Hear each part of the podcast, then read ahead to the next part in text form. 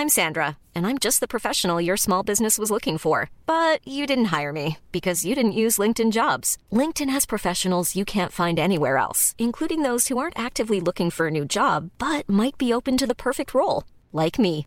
In a given month, over 70% of LinkedIn users don't visit other leading job sites. So if you're not looking on LinkedIn, you'll miss out on great candidates like Sandra. Start hiring professionals like a professional. Post your free job on linkedin.com/people today.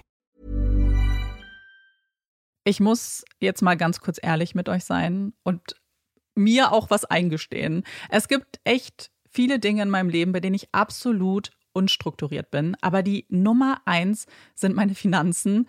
Ohne Witz.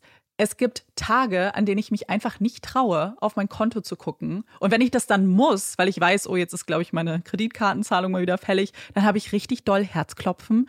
Und dann, äh, weißt du, ich gucke so, so ein bisschen nur mit einem Auge hin, wie bei einem Horrorfilm. So Decke übers Gesicht am liebsten und nur so mit einem Auge irgendwie drauf gucken.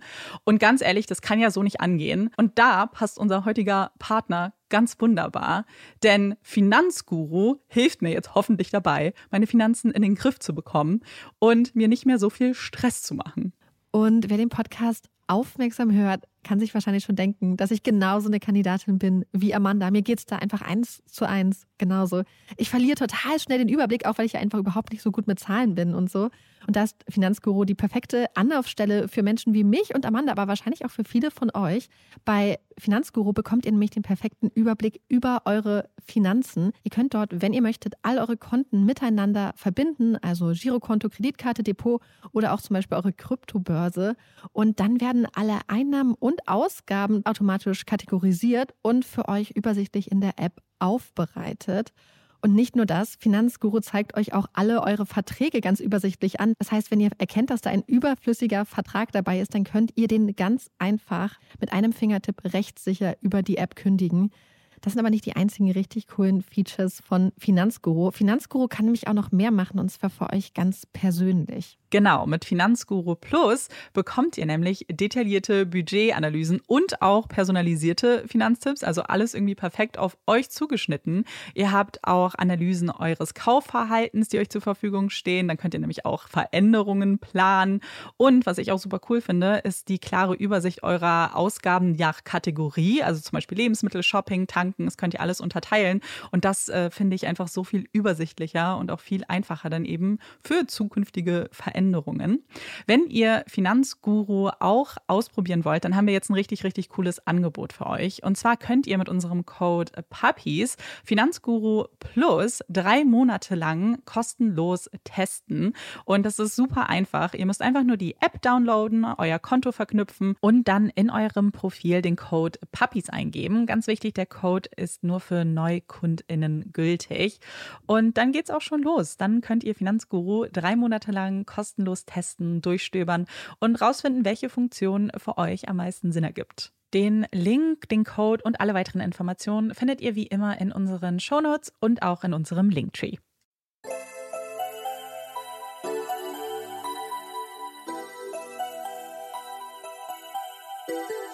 Herzlich willkommen bei Puppies in Crime, unserem True Crime Podcast. Ich bin Marike. Und ich bin Amanda. Marike und ich sitzen im Studio. Marike, in greifbarer Nähe zu unseren Snacks.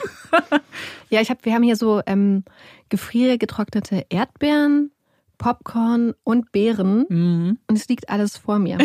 Wenn ihr das jetzt gerade sehen könntet, das sieht halt aus. Also nicht wie eine Podcastaufnahme, sondern als ob du so ein bisschen, als ob wir Musik machen würden oder so. Ich bin Solokünstlerin und du guckst aber, dass das alles läuft. Die Technik ja. und zwischendurch isst du manchmal. Ja. Das ist mein. Bild. Aber ich werde natürlich nicht während der Folge essen. Nein, nein, weil das wäre scheiße. Ja, ich glaube, da, da, das würden uns einige krumm nehmen. Ich würde auch schon allein, oder beziehungsweise du dann beim Editieren ausrasten, mhm. wenn man das hören würde. Die ganze Zeit so, vor allem gerade sowas wie Popcorn. Erstmal raschelt die Packung wahrscheinlich schon. Als kleines Beispiel ja. jetzt hier für euch. Jetzt, jetzt fühlt ihr euch doch, als ob ihr live dabei wärt, oder? Deswegen schnappt euch doch auch was zu snacken, wenn ihr es euch gemütlich gemacht habt. Oder wenn ihr unterwegs seid, dann habt ihr vielleicht einen Riegel dabei. Ja, und mir fällt gerade ein, was wir noch ankündigen sollten, bevor wir gleich mit dem Fall anfangen, mm. ist, Amanda und ich haben jetzt äh, angefangen, Reels bei Instagram zu machen, immer zu den aktuellen Folgen, aber wir haben auch eine neue Kategorie eingeführt, inspiriert von einer sehr inspirierenden Person. Ja, eine inspiriert von einer inspirierenden Person. Ja, die Idee unseres Formates äh, Follow-up Friday ist von Bob Ruff von Truth and Justice. Die machen nämlich auch immer ein Follow-up am Freitag, aber ist ein bisschen was anderes. Es ist eine Podcast-Folge und die kommt immer den Freitag, nachdem die reguläre Folge kam. Bei uns ist es ein bisschen anders. Was wir machen, ist auf vergangene Folgen zurückzublicken, entweder weil es Updates gibt oder vielleicht weil noch irgendein Thema in der Folge besprochen wurde, was wir nochmal mit euch besprechen wollen. Vielleicht Fragen oder irgendwelche, vielleicht auch Empfehlungen. Ich glaube, die Möglichkeiten sind groß. Endlos, ja. Genau, das wollten wir nur kurz ankündigen, weil wir uns da sehr freuen, weil wir, glaube ich, in letzter Zeit beziehungsweise bis jetzt bei Instagram immer eher so ein bisschen zurückhaltender waren. Aber wir haben auch total viele Kolleginnen, die das einfach total cool machen und wir haben gedacht, ja, wir lassen uns da mal wollen. inspirieren. Und bevor ich aber jetzt mit dem Fall anfange, kommt hier ein kleines bisschen Werbung. Heute dürfen wir wieder Werbung machen für Every Foods. Und ich sag's schon mal vorweg, wir haben einen richtig coolen Special-Link jetzt bekommen, speziell für Puppies in Crime, womit ihr 15% sparen könnt. Every Foods konnten wir euch ja in den letzten Folgen schon vorstellen. Das sind schockgefrorene, vegane Gerichte, die ihr einfach ganz schnell in den Ofen oder in die Pfanne hauen könnt und habt ihr einfach schnell was total gesundes, schnelles zu essen. Und ich habe das tatsächlich heute wieder gemacht, bevor ich losgefahren bin ins Studio. Ich war so, okay, ich habe irgendwie Hunger, mhm. aber gar keinen Bock irgendwas zu kochen und ich habe jetzt ein neues Lieblingsgericht. Mhm. Welches? Basmati Buzz. Das Uh. ist mit Basmati-Reis und Linsen und Blumenkohl und es ist total lecker. Es gibt aber auch total viele andere richtig coole Rezepte. Ja, voll. Ich erstmal muss ich kurz dir zustimmen. Ich liebe dieses Gefühl auch von sich keinen Stress machen zu müssen, was man jetzt heute kocht und sich vor allem keinen Stress machen zu müssen, weil es ausgewogene Mahlzeiten sind und man trotzdem was Gutes für sich tut. Ich habe auf Marikes Empfehlung äh, dieses Mal auch Pomodoro Passion bestellt, Ja. was in ihrem Haushalt wohl ein großer Hit. Fan ist. Ein absoluter Hit ist, den ich auch nur bestätigen kann. Ich muss wirklich sagen, ich liebe eh Pasta, riesen, riesen Pasta-Fan. Aber hier sind das so Muschelpasta, die ich mir normalerweise nicht mache selber. Und deswegen liebe ich so ein bisschen die Abwechslung von Sachen, die ich vielleicht selbst gar nicht benutzen und äh, kochen würde. Und wenn ihr jetzt auch Lust bekommen habt, bei Every Foods mal zu stöbern, zu schauen, welche Gerichte ihr besonders spannend findet, dann macht das auf jeden Fall und benutzt den besonderen Link in unserer Beschreibung und dann könnt ihr nämlich 15% sparen. Und das war's auch schon mit der Werbung. Jetzt fange ich mit der Folge an. Bevor ich das tue, muss ich schon mal anmerken, dass einige der Namen in dieser Folge nicht echt sind, sondern Pseudonyme. Und diese Folge bringt uns nach Manchester. Und meine Frage an dich, Marike, und an euch ist, warst du schon mal da? Nein. Ich auch nicht. Beziehungsweise stimmt das nicht so ganz. Ich bin, ich war am Flughafen von Manchester. Jetzt auch als ich nach Liverpool geflogen bin, war die Verbindung besser von Berlin aus. Aber ich war nicht in der Stadt Manchester selbst. Und für alle, denen es so ähnlich geht wie uns beiden, die noch nicht in der Stadt Manchester waren, hier ein kleiner Eindruck. Manchester ist eine Großstadt mit fast 590.000 Einwohnern und liegt im Nordwesten von Großbritannien. Von Liverpool sind es gerade mal 40 Minuten bis nach Manchester, von London knapp zwei Stunden. Manchester verbindet neu und alt. Traditionelle britische Pubs treffen auf internationale Fastfood-Ketten. Fassaden aus dem viktorianischen Zeitalter treffen auf das hochmoderne gläserne Gebäude des BBC. Es ist eine Stadt, die allerhand zu bieten hat. Ob man nun Musikfan ist und den Geburtsort vieler bekannter Bands wie Oasis, Take That oder The Smiths erkunden möchte, ob man Fußballfan ist, der sich die Stadt mit gleich zwei bekannten und erfolgreichen Fußballvereinen anschauen will, oder ob man britische Soap Operas liebt und endlich den Ort entdecken möchte, der Coronation Street zum Leben erweckt. Und das ist noch längst nicht alles, womit man sich die Zeit in Manchester vertreiben kann. Warum lauscht man nicht einem Konzert des Sinfonieorchesters in der BBC Philharmonie oder schaut sich eine Vorführung des Musicals Six im Manchester Opera House an? Man kann auch eins der unzähligen Museen besuchen, die Manchester University bestaunen und, und, und. Wir wissen nun also, dass Manchester für Musik, Kultur, Sport und so vieles mehr steht. Es gibt aber eine Sache, die vor allem für die Bewohner von Manchester ein besonderes Argument ist, diese Stadt ihr Zuhause zu nennen. Und das ist das Nachtleben von Manchester.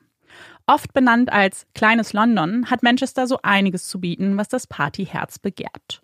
Moderne Rooftop-Bars, authentische Pubs mit Live-Musik oder große, von grellen Lichtern beleuchtete Clubs sind perfekt für die Studierenden und Sprachschüler und Schülerinnen, die es nach Manchester verschlagen hat. Wenn man die Princess Street im Zentrum von Manchester entlang spaziert, vorbeigeht am Albert Square mit seinen Shops und Restaurants, Chinatown den Rücken kehrt, erwartet einen dort eine Wundertüte an unterschiedlichen Clubs und Bars. Zunächst wird man begrüßt vom sogenannten Gay Village, der perfekte Ort für die queere Community, die einen Safe Space zum ausgelassenen Feiern sucht. Wenn man weiterzieht, trifft man auf die größten Clubs der Stadt, wird von den Türstehern des Joshua Brooks, der Factory oder dem Fifth skeptisch beäugt. Da sich dieses Partyviertel in unmittelbarer Nähe von gleich zwei Universitäten befindet, ist es oft ein junges Publikum, das hierher schwirrt, einen oftmals feuchtfröhlichen Abend verbringt und es dann glücklicherweise nicht weit bis ins eigene Bett hat. Und in der Menschenmasse, umgeben von vielen anderen Feierwütigen, steht auch er, Reinhard Sinaga, 34 Jahre alt, geboren auf der indonesischen Insel Sumatra und seit 2007 wohnhaft in Manchester. Nach einem abgeschlossenen Architekturstudium kehrte Reinhard seiner Heimat den Rücken, um an der University of Manchester neue Wege einschneiden zu können. Wohin diese genau führen würden, schien dem jungen Mann jedoch damals nicht bewusst gewesen zu sein. In den Jahren probierte er sich in diversen Studiengängen aus und beendete gleich drei davon erfolgreich mit einem Master Degree. Und so unklar sein beruflicher Werdegang, so klar schien der Wunsch danach zu sein, in Großbritannien bleiben zu können. Weit weg von seiner streng konservativen christlichen Familie, den er immer einen Teil seiner selbst verheimlichen musste und immer noch muss.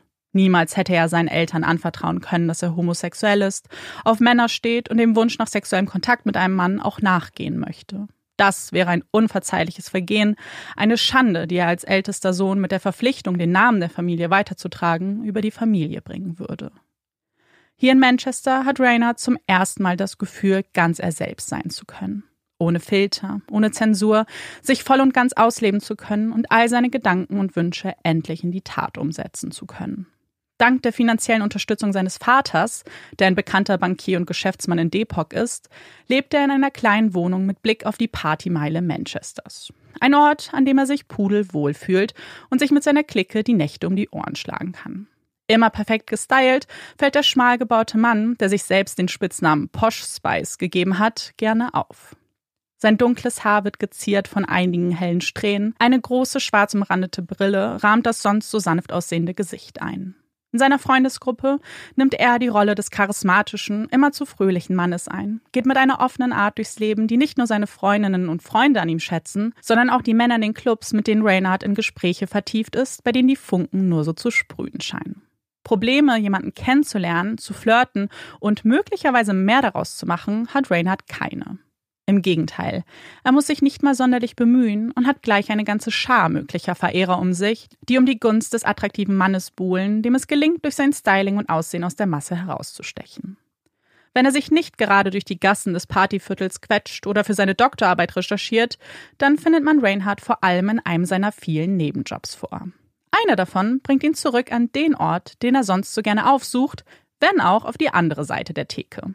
Er arbeitet in einer Bar im Gay Village und das voller Leidenschaft. Der passionierte Extrovert liebt den Smalltalk mit den Gästen und ist auch für die Inhaber ein wahrer Glücksgriff. Er ist immer zu freundlich, professionell, überpünktlich, effizient und hat diese unbeschreibliche Gabe, Menschen in ein Gespräch vertiefen zu können, sie mit seinen Augen und seinem Lächeln so zu fesseln, dass man garantieren kann, dass sie sehr bald wiederkommen würden, um dieses Gespräch fortführen zu können. Er ist geradezu gemacht für die Position des Mitarbeiter des Monats. Ein beliebter junger Mann, zuvorkommt, respektvoll. So wird Reinhardt von den Menschen in seinem Leben beschrieben. Es ist der 2. Juni 2017, kurz vor 6 Uhr morgens, als die Stimme eines aufgelösten Mannes durch die Leitungen der Notrufzentrale dringt. Anhand von Wortfetzen versucht der Mann, das zu beschreiben, was ihm widerfahren ist, ein Bild zu zeichnen mit nur wenigen Worten und Umschreibungen, die trotzdem klar machen, warum er Hilfe braucht.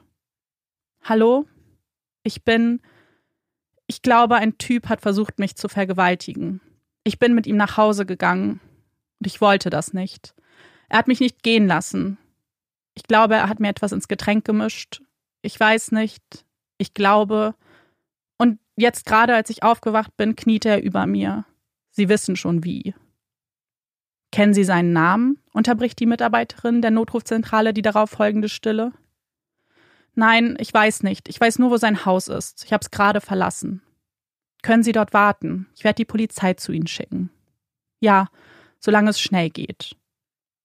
Nur zehn Minuten nach diesem Gespräch betreten Polizisten das Haus, dessen Adresse man ihnen im Vorfeld mitgeteilt hat, und eilen zu der Wohnung, in der die Tat geschehen sein soll.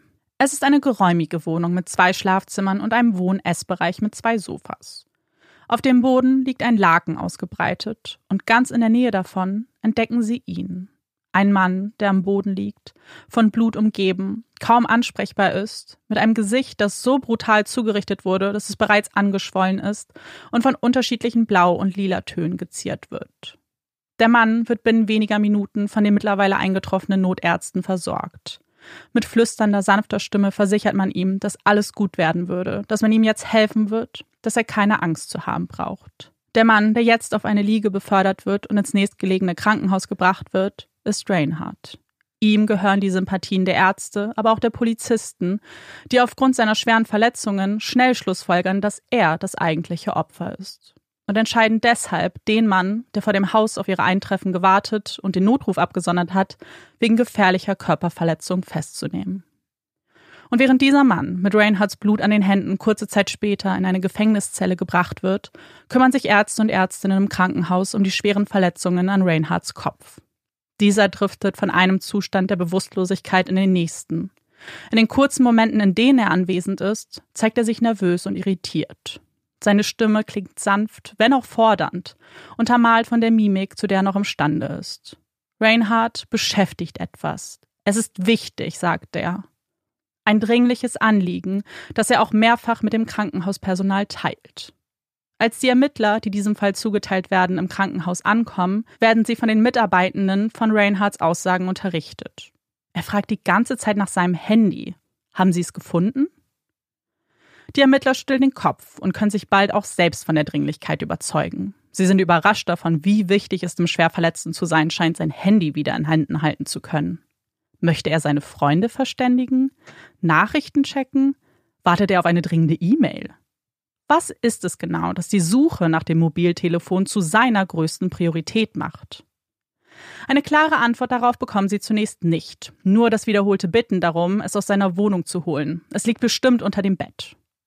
Der leitende Ermittler gibt nach, verlässt das Krankenhaus und macht sich auf den Weg in Reinhards Wohnung, um höchstpersönlich nach dem Handy zu suchen. Und es dauert nicht lange. Das Telefon liegt genau dort, wo Reinhard es erwartet hat. Mit dem Wunschobjekt in den Händen sitzt der Ermittler nur kurze Zeit später wieder am Krankenbett und sieht, wie sich Reinhards Augen beim Anblick seines Telefons voller Freude weiten und seine Hände, so schnell wie es in seinem Zustand möglich ist, danach zu greifen versuchen. Aber der Ermittler ist schneller weicht aus und fragt Reinhardt stattdessen nach dem PIN. Es dauert einige Sekunden, bis vier Zahlen seine Lippen verlassen und von dem Ermittler ins Handy getippt werden. Vier Zahlen, die jedoch nicht zum gewünschten Erfolg führen und stattdessen die Nachricht falscher PIN hervorbringen. Die Stirn des erfahrenen Ermittlers wird nun von einigen Falten geziert. Hatte man ihm hier mit Absicht einen falschen PIN gegeben? Oder ist es Reinhards Kopfverletzung, die dazu geführt hat, dass er sich nicht sofort an den PIN erinnert? Konfrontiert mit dieser Erkenntnis überlegt Reinhardt, nennt noch ein paar weitere falsche Zahlenkombinationen, bis eine davon endlich das Handy entsperrt. Als der Ermittler nickend auf das Display schaut, versucht Reinhardt noch einige Male nach dem Telefon zu greifen. Jedes Mal ohne Erfolg, bis er sich letztlich geschlagen gibt und den uniformierten Mann machen lässt. Und dieser hat mittlerweile ein ziemlich ungutes Gefühl bei der Sache. Reynards Verhalten war mehr als nur seltsam gewesen. Beim ersten falschen Pin hätte es ja noch ein Versehen sein können. Aber danach? Es fühlt sich so kalkuliert an, wie der Versuch, unbedingt vermeiden zu wollen, dass man entdecken kann, was sich im Telefon verbirgt. Und das werden wohl keine Genesungswünsche seiner Freunde oder einer E-Mail seiner Uni sein. Auf diesem Gerät muss etwas sein, das die Dringlichkeit in seinen Handlungen erklärt. Irgendwas, was die Ermittler nicht sehen sollen. Und der erste Gedanke, der Instinkt des Ermittlers, führt ihn in die Foto-App des Handys. Die letzten drei Aufnahmen, die getätigt wurden, sind Videos. Und bereits das Standbild lässt den Ermittlern einen Schauer über den Rücken laufen und bereitet sie darauf vor, was sie erblicken würden, wenn sie jetzt auf Play drücken. Auf den ersten Aufnahmen sieht man einen Mann regungslos am Boden liegen. Seine Hose ist heruntergezogen. Im nächsten Ausschnitt sieht man einen nackten Reinhardt, wie sich dieser dem Mann nähert, sich zu ihm kniet und ihn vergewaltigt. Die Wohnung auf den Videos kommt den Ermittlern nur allzu bekannt vor. Es ist die Wohnung, die ihre Kollegen vor wenigen Stunden betreten haben und den verletzten Reinhardt aus ihr herausbefördert haben. Mit diesem Video, mit den Erkenntnissen, die folgen, wird ihnen bewusst, was sie da angerichtet haben. Dass sie hier nicht neben einem Opfer sitzen, das grundlos zusammengeschlagen wurde, sondern dass das hier ein Täter ist. Dass der Mann, dem sie Handschellen angelegt haben, die Wahrheit gesagt hat dass er vergewaltigt wurde, um Hilfe gebeten hat und stattdessen festgenommen wurde, weil man dachte, dass das bloß eine Ausrede für seine Gewalttat gewesen ist. Es ist der Mann, den man auf dem Video sehen kann, der vergewaltigt wird und dem wir ab sofort den Namen John geben werden. Um ihren Fehler so schnell wie möglich ausbügeln zu können, bitten sie um die sofortige Freilassung von John. Er ist kein Verdächtiger, kein Täter, sondern Zeuge, Opfer, Überlebender und gehört daher ganz gewiss nicht hinter Gittern. Als man John eröffnet, dass er gehen kann, ihm seine Habseligkeiten zurückgibt, stellt dieser überrascht fest, dass das Handy, das er in Händen hält, nicht sein eigenes ist. Nachdem man ihm zusichert, dass dieses aber in seiner Hosentasche gefunden wurde, wird ihm klar, dass er bei seiner Flucht scheinbar das falsche Handy eingesteckt hat. Als er dieses an die Ermittler übergibt und man bestätigen kann, dass es sich um ein Zweithandy von Reinhardt handelt, wird den Ermittlern klar werden, um was für einen Fall es sich hier handelt. Ein so noch nie dagewesenen Fall, der Dimensionen annimmt, die sie im Leben nicht erwartet hätten. John ist nicht der einzige Mann, den Reinhardt missbraucht hat. Das hier ist nicht seine erste Tat, sondern es wird seine letzte sein. Auf beiden Handys werden insgesamt etwa 800 Videos sichergestellt. 800 Videos, in denen Reinhardt bewusstlose, manchmal schnarchende Männer stundenlang vergewaltigt und dabei immer wieder in die Kamera blickt. Manchmal drückt er die Männer nach unten, wenn diese wach zu werden scheinen. Manche von ihnen übergeben sich bei der Tat. Und das ist noch längst nicht alles. Mit ihrem nun mehr als begründeten Verdacht durchkämmen sie Reinhardts gesamte Wohnung und finden mehrere Festplatten mit Video- und Bildmaterial vor, das gesammelt am Ende über drei Terabyte fordern würde. Um zu symbolisieren, wie viel das ist, das entspricht etwa 250 DVDs oder 300.000 Fotos. Es sind Aufnahmen, die noch mehr Männer zeigen, die vergewaltigt werden. Eine Sammlung an grauenvollen Straftaten, voller Leid und Schmerz. Es sind Bilder, es sind Videos, die sich die Ermittler in wochenlanger Arbeit anschauen müssen. Jedes einzelne ganz genau betrachten werden, um herauszufinden, wer die Männer auf den Videos sind. Es ist eine Arbeit, auf die man sie in ihrer Ausbildung niemals hätte vorbereiten können. Eine emotionale Tortur für die Mitarbeitenden, deren größte Motivation ab sofort ist, Gerechtigkeit für alle Männer auf den Videos zu fordern. Es ist für sie unbegreiflich, wieso man eine solche Tat begehen würde, und fast noch unbegreiflicher, warum man diese dann noch filmt. Es ist eine Frage, auf die die Ermittler, je mehr sie sich mit Reinhardt und den Beweisen beschäftigen, auch erste Antworten zu finden scheinen. Reinhardt ging es nicht um den sexuellen Austausch, zumindest nicht primär. Ihm ging es darum, die eigenen sexuellen Fantasien auszuleben und später anschauen zu können. Aber vor allem ging es ihm um Macht und Kontrolle. Er wollte die Macht über die Männer während der Tatbegehung, aber auch danach. Denn in der gesamten Wohnung findet man Gegenstände der Männer vor, die er wie Trophäen gesammelt und ausgestellt hat. Es sind Uhren, Portemonnaies, Ausweisdokumente, Handys und vieles mehr. Darüber hinaus hat Reinhardt einigen der Männer sogar Freundschaftsanfragen auf Social Media geschickt, wie eine unausgesprochene Erinnerung an ihn, an die Tat und die Kontrolle, die er über das Geschehen behalten will. Nach ihrer Sichtung des Bildmaterials können die Ermittler über 200 Männer ausmachen, die von Reinhardt sexuell missbraucht wurden. Um diesen nun auch ein Gesicht und einen Namen geben zu können, beginnen sie sich auf die Suche nach ihren Identitäten zu machen. Manche von ihnen können anhand der gefundenen Gegenstände ausfindig gemacht werden, andere finden sie in sozialen Netzwerken. Sobald sie das Gefühl haben, eine Person mit hundertprozentiger Gewissheit identifiziert zu haben, steht der nächste Schritt an, und zwar die Kontaktaufnahme. Denn es ist nun ihre Aufgabe, den Männern mitzuteilen, was ihnen angetan wurde. Und dabei wissen sie gar nicht, ob sich die Männer erinnern, ob sie mit jemandem darüber gesprochen haben oder von ihnen zum ersten Mal davon erfahren. Schon zu Beginn der Ermittlungen hatte man mit Erschrecken festgestellt, dass von diesen hunderten Männern nur ein einziger die Tat bei der Polizei gemeldet hat. Er ist ohne Erinnerung in einer ihm unbekannten Wohnung aufgewacht, wurde in den darauffolgenden Tagen jedoch immer wieder mit Erinnerungsfetzen konfrontiert, die ihm klar und deutlich aufzeigten, dass er missbraucht wurde. Da er sich jedoch nicht an die Lage der Wohnung oder an den Mann erinnern konnte, führten diese Ermittlungen ins Leere. Bis jetzt. Dieser Mann hat nun Gewissheit. Und es ist jetzt die Aufgabe der Ermittler, diese auch mit den anderen Betroffenen zu teilen. Das ist eine Aufgabe, die unglaublich viel Feingefühl und auch professionelle Unterstützung bedarf. Wenn sich die Ermittler auf den Weg zu einem solchen Gespräch machen, dann immer in Begleitung von Mitarbeitenden des St. Mary's Sexual Assault Referral Centers. Als die Polizei vor Daniels Wohnungstür steht, er ihnen die Tür öffnet und in die Augen einer Polizistin blickt, ahnt er sofort, warum sie hier sind. Es ist ihr Blick, der sie verrät, die stille Anerkennung, dass man Daniels Gesicht wiedererkennt dass man weiß, wer er ist und die Sanftheit, die ihm bestätigt, dass er nicht in Schwierigkeiten steckt. Aber es ist auch eine tief begrabene Erinnerung, die in diesem Moment hochgeholt wird, die ihm das einzige Szenario eröffnet, warum die Polizei mit ihm sprechen möchte.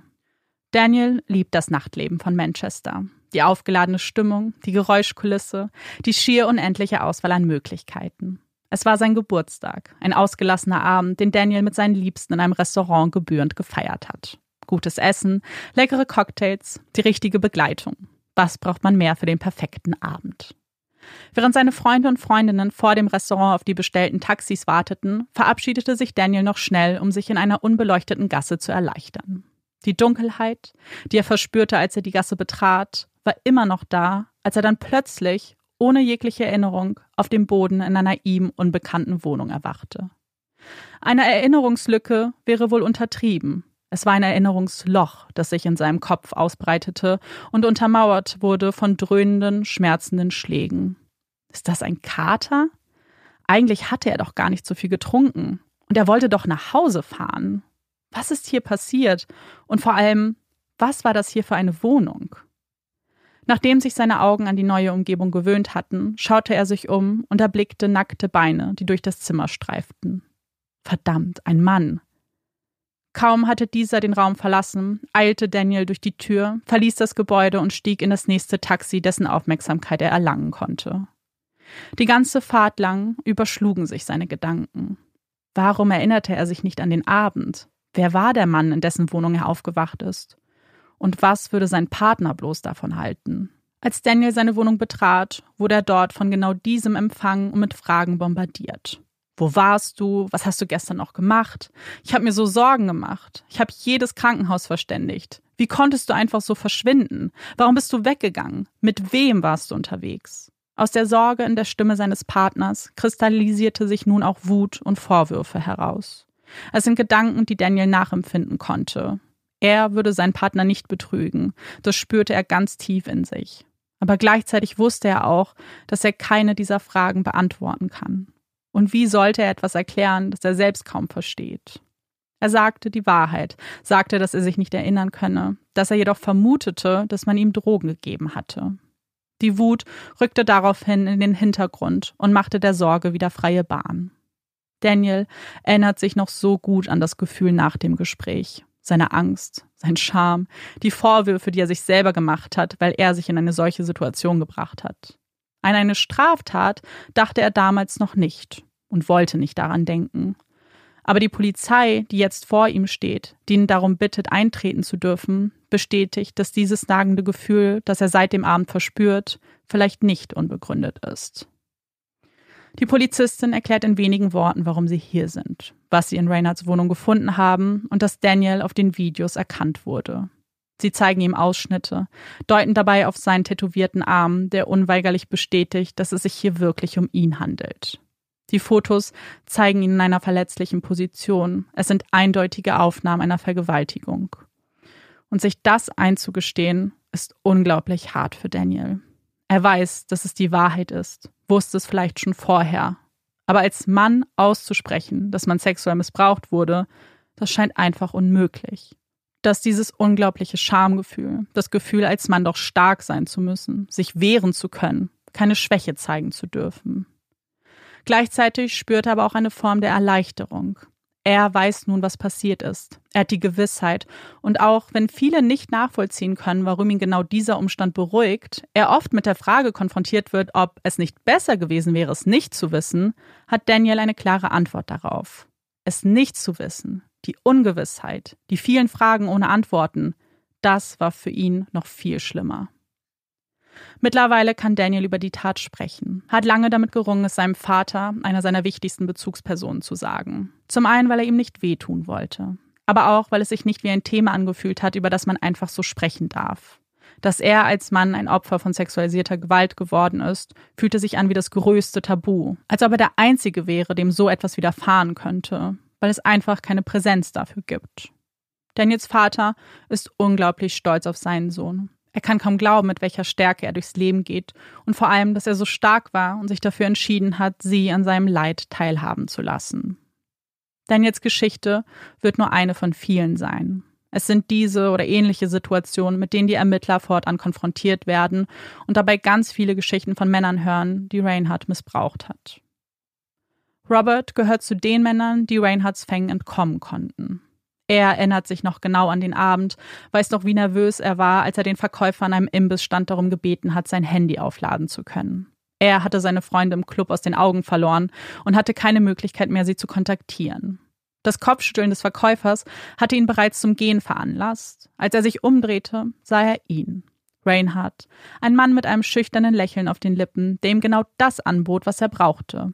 Ein Ort, um sein Handy aufladen zu können. Reinhardt erklärte, dass er ganz in der Nähe wohnen würde. Es sei nur ein Katzensprung entfernt. Und Robert überlegte nicht lange.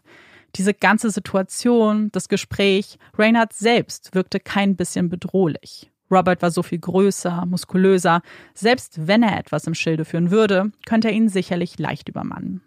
Also folgte er Reinhardt bis in seine Wohnung, war überrascht davon, wie gut gelegen sie war. Eine typische Studentenbude mit zusammengewürfelten Möbeln, nicht hygienisch rein, aber aufgeräumt und einladend.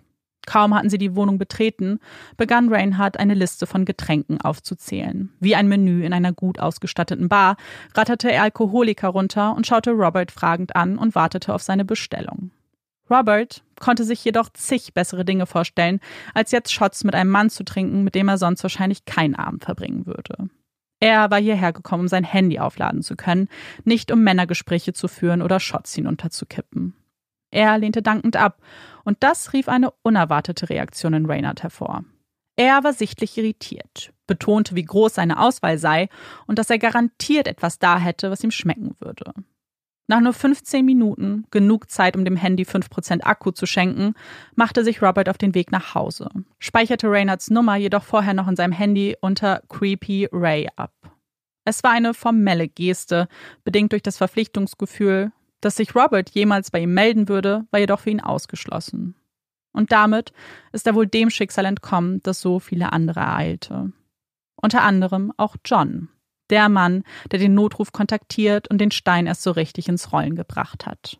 John ist 18, ist professioneller Rugby-Spieler und hatte den Abend mit seinen Freunden im The Factory Club verbracht. Irgendwann stolperte der betrunkene John aus dem Club und schaute sich suchend nach seinen Freunden um.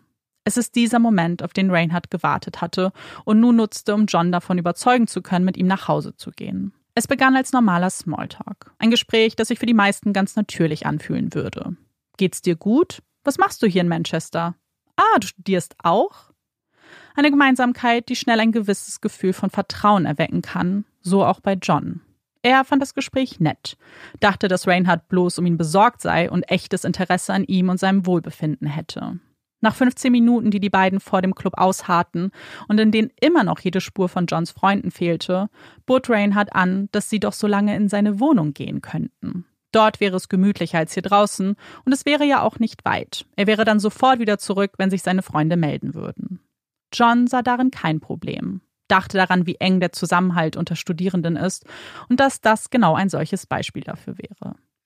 In der Wohnung angekommen, bot Reinhardt ihm ein paar Shots an, die John dankend annahm und hintereinander wegkippte. Und dann, irgendwann, das Phänomen, das alle Männern wiedergeben würden, die Dunkelheit. Mit einem Mal erlischt ihre Erinnerung, und wann diese zurückkehrt, ist in jedem Fall ein wenig anders. Manche erwachen am nächsten Morgen auf dem Boden und hören von Reinhardt, dass sie bloß dort geschlafen hätten. Andere erinnern sich daran, während der Vergewaltigung zu Bewusstsein gekommen zu sein, wenn auch nur kurz. Johns erste Erinnerung war ein Gefühl. Das Gefühl, dass jemand hinter einem kniet, das Gewicht eines Körpers, das gegen den eigenen gelehnt ist. Er wurde wach, schubste Rainer zur Seite und hörte, wie dieser plötzlich um Hilfe schrie und anfing ihn zu beißen. John schlug ihm daraufhin mehrmals ins Gesicht und eilte dann aus der Wohnung, um den Notruf zu verständigen. Die Geschichten der vielen Männer zeigen klare Parallelen, sodass es für die Ermittler ein leichtes ist, das schreckliche Schema zu erkennen, das Reinhardt verfolgt hat. Eine Schritt-für-Schritt-Anleitung, die Reinhardts Bösartigkeit erst so richtig verdeutlicht. Die Ermittler gehen davon aus, dass er sich nachts auf die Lauer gelegt hat, wie ein Jäger, der aus dem Fenster seines Apartments auf die Partymeile blickt und sein nächstes Opfer sucht. Männer, die alleine sind, die getrunken haben, deren Hilflosigkeit er ausnutzen kann. Wenn er seine Beute erblickt, rast er mit schnellen Schritten hinunter, kann innerhalb von nur wenigen Sekunden mittendrin im Geschehen sein. Aus dem Jäger wird dann der Samariter, der sich um die Männer kümmern möchte, der einen warmen Schlafplatz zum Ausnüchtern anbietet, eine Couch, die man zum Verweilen nutzen kann, bis die Freunde wieder auftauchen, oder eine Steckdose, die das heruntergefahrene Handy wieder zum Aufleuchten bringt. Und weil Reinhardt nicht aussieht wie das Monster, vor dem man gewarnt wird, weil sein Charme und sein Lächeln seine eigentlichen Waffen sind, entscheidet man sich ihm zu glauben, ihn für den Gutmenschen zu halten, für den er sich ausgibt. Manchmal dauert es nur wenige Minuten, bis die Überwachungskameras des Gebäudes verzeichnen, wie die Männer Reinhardt in seine Wohnung folgen. Dort bietet er ihnen ein Getränk an, Alkohol in diversester Ausführung. Es ist ein Getränk, das für Männer wie Daniel und John das Ende ihrer Erinnerungen markieren wird, den Anfang von einem schwarzen Loch, das sie hinunterzieht. Dass eine solche Wirkung alleine von Alkohol erzielt wird, ist zwar möglich, aber für die Ermittler mehr als unwahrscheinlich. Sie sind der festen Überzeugung, dass sich mehr in den Gläsern befunden hat als nur Gin oder Wodka. Sie gehen davon aus, dass diese mit K.O.-Tropfen gespiked wurden und legen sich später auf die Partydroge GHB fest. GHB steht für Gamma-Hydroxybuttersäure und ist vor allem bekannt unter dem Namen Liquid Ecstasy. Während kleinere Mengen euphorisierend, enthemmend und sexuell stimulierend wirken können, können größere Mengen zu Schwindel, Atemnot und Bewusstlosigkeit führen. Besonders gefährlich sind Kombinationen von GHB mit Alkohol, denn dann reichen oft kleinere Mengen aus und können bei einer zu hohen Dosierung schnell tödlich enden. Reinhardt hat hier in mehrfacher Hinsicht mit dem Leben der Männer gespielt und Experten und Expertinnen halten es für ein Wunder, dass keiner von ihnen ums Leben gekommen ist. Als die Männer irgendwann aufgewacht sind, verwirrt mit kaum vorhandenen Erinnerungen, ebenfalls ein mögliches Indiz für GHB, erklärt Reinhardt ihnen, dass sie wohl zu viel getrunken haben müssen, dass er ihnen bloß einen Ort zum Schlafen bereitgestellt hat. Dass die Wahrheit eine andere ist, dass diese von einer Handykamera in all ihrer Grausamkeit aufgezeichnet wurde, erfahren die Männer jetzt von den Ermittlern. Und die Reaktionen fallen ganz unterschiedlich aus. Einigen von ihnen geht es wie Daniel. Sie haben sich zwar nie getraut, über ihre Befürchtungen zu sprechen, hatten Angst davor, sie damit realer zu machen, aber insgeheim war da dieses nagende Gefühl, dass etwas passiert ist an diesem Abend, der eine so große Lücke in ihrer Erinnerung hinterlassen hat. Dass ihnen etwas angetan wurde, dass sich etwas falsch angefühlt hat an dieser Situation. Etwas, das sie nicht beim Namen benennen wollen und es jetzt aus dem Mund von ihnen wildfremden Menschen in Uniform erfahren. Neben Trauer werden die Ermittler jedoch auch mit Hass und Wut konfrontiert. Und dieser ist oftmals gar nicht gegen Reinhardt gerichtet, zumindest nicht im ersten Moment, sondern gegen die Ermittler, die ihnen diese schreckliche Nachricht überbringen. Warum erzählen sie ihnen das? Warum stolzieren sie in ihr Haus und stellen ihre ganze Welt auf den Kopf? Sie haben nicht darum gebeten, die Wahrheit zu erfahren. Sie haben den Abend aus ihrem Bewusstsein gelöscht, haben keinen Gedanken daran verschwendet.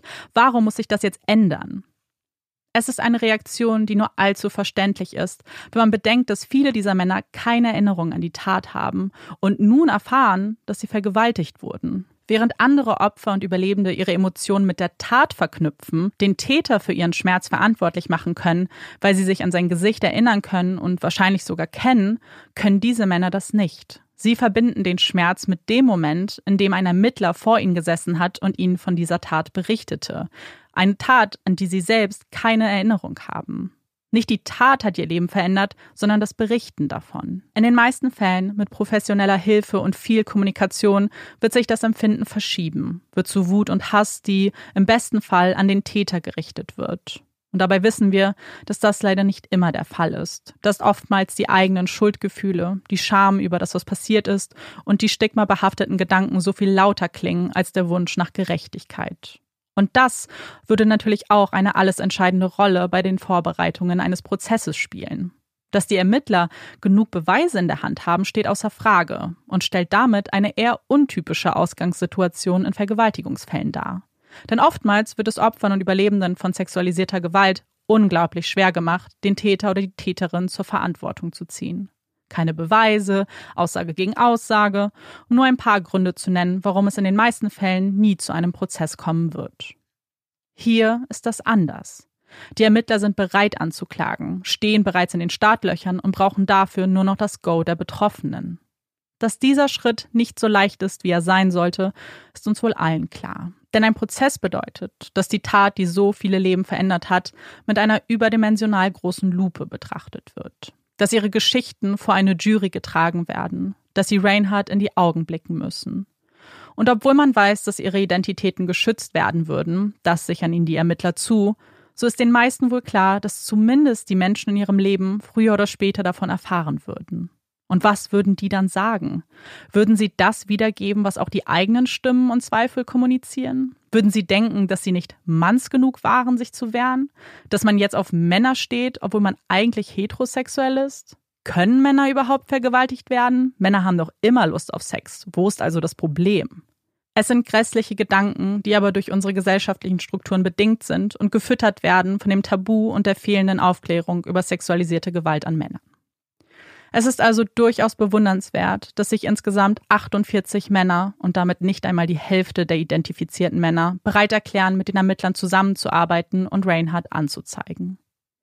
Er wird in insgesamt 159 Fällen von sexualisierter Gewalt, darunter 136 Fällen von Vergewaltigung in einem Zeitraum von nur zwei Jahren angeklagt.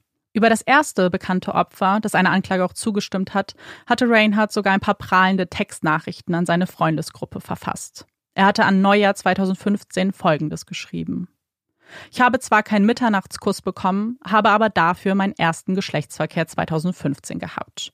Der Typ war 2014 noch hetero, aber jetzt 2015 wird das Jahr seiner Einreise in die Gay World. Ha ha ha.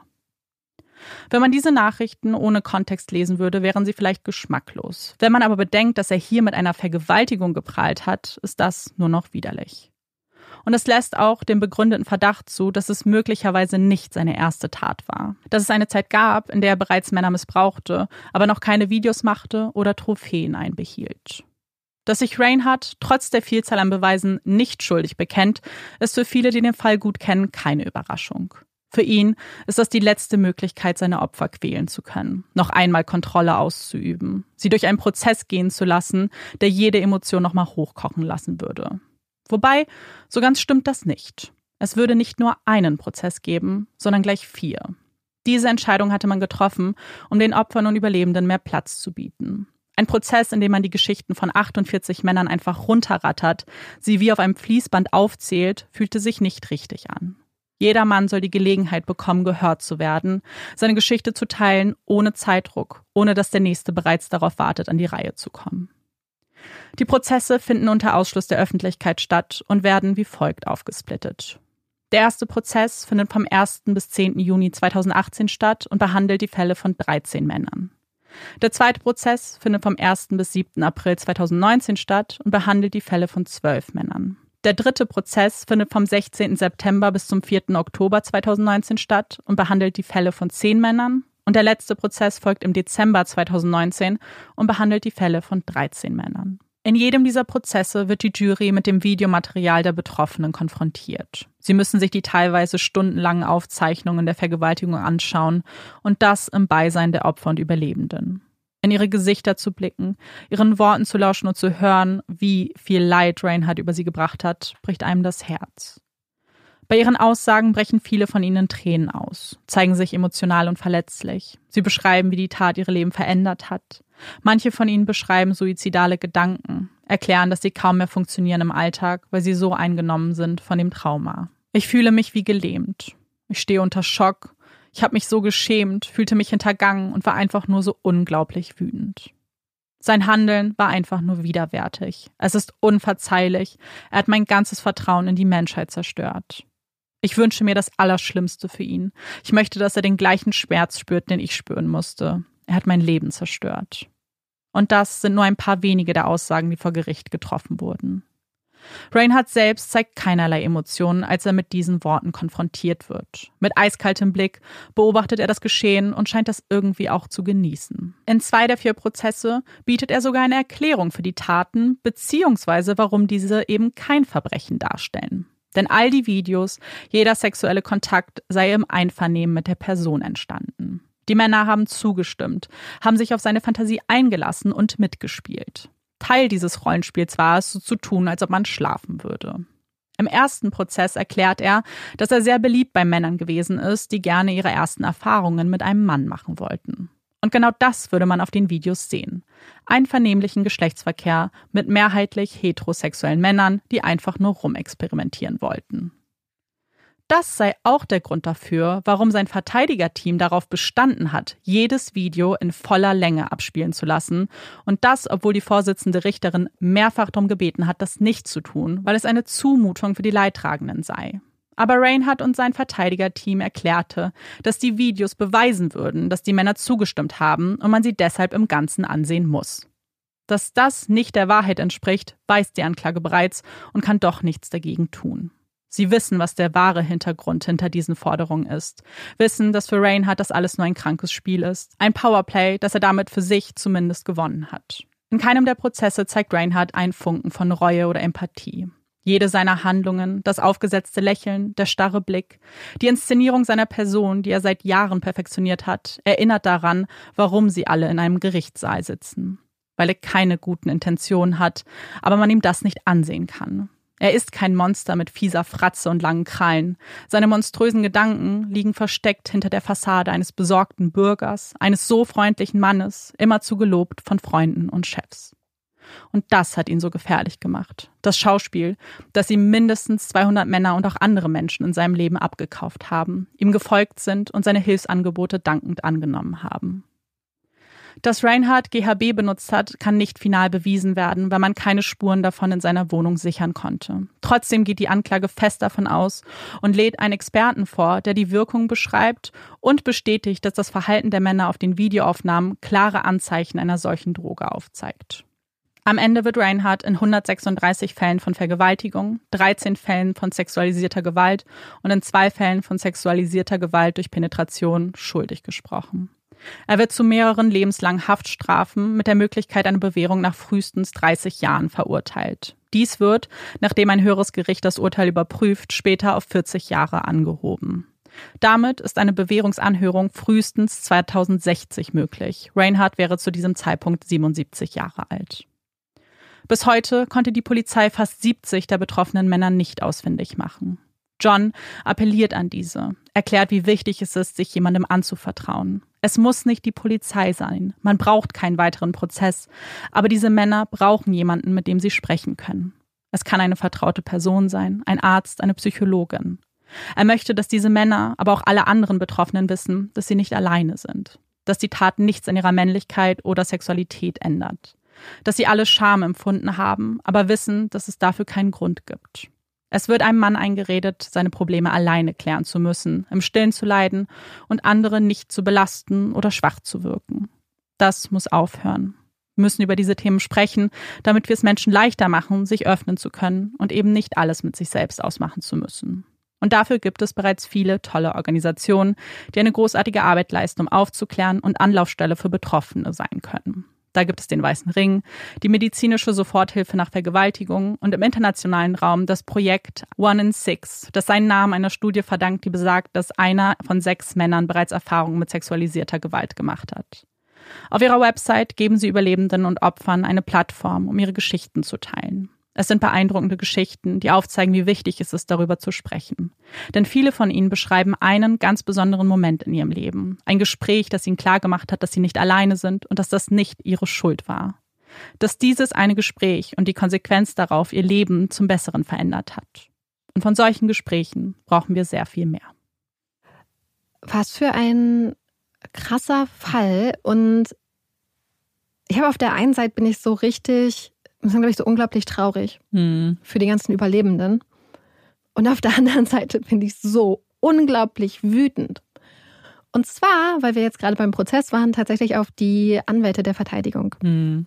Ihr wisst, dass, oder wer uns länger hört, weiß, dass wir das Recht eines jeden Straftäters, einer jeden Straftäterin auf einen Verteidiger oder eine Verteidigerin für unverzichtbar halten. Ja. Und dass wir sagen, dass rechtsstaatliche Regeln, insbesondere in den harten und schweren Fällen, genau dann zeigen, ob sie was wert sind oder nicht, beziehungsweise genau in diesen Fällen beachtet werden müssen auch.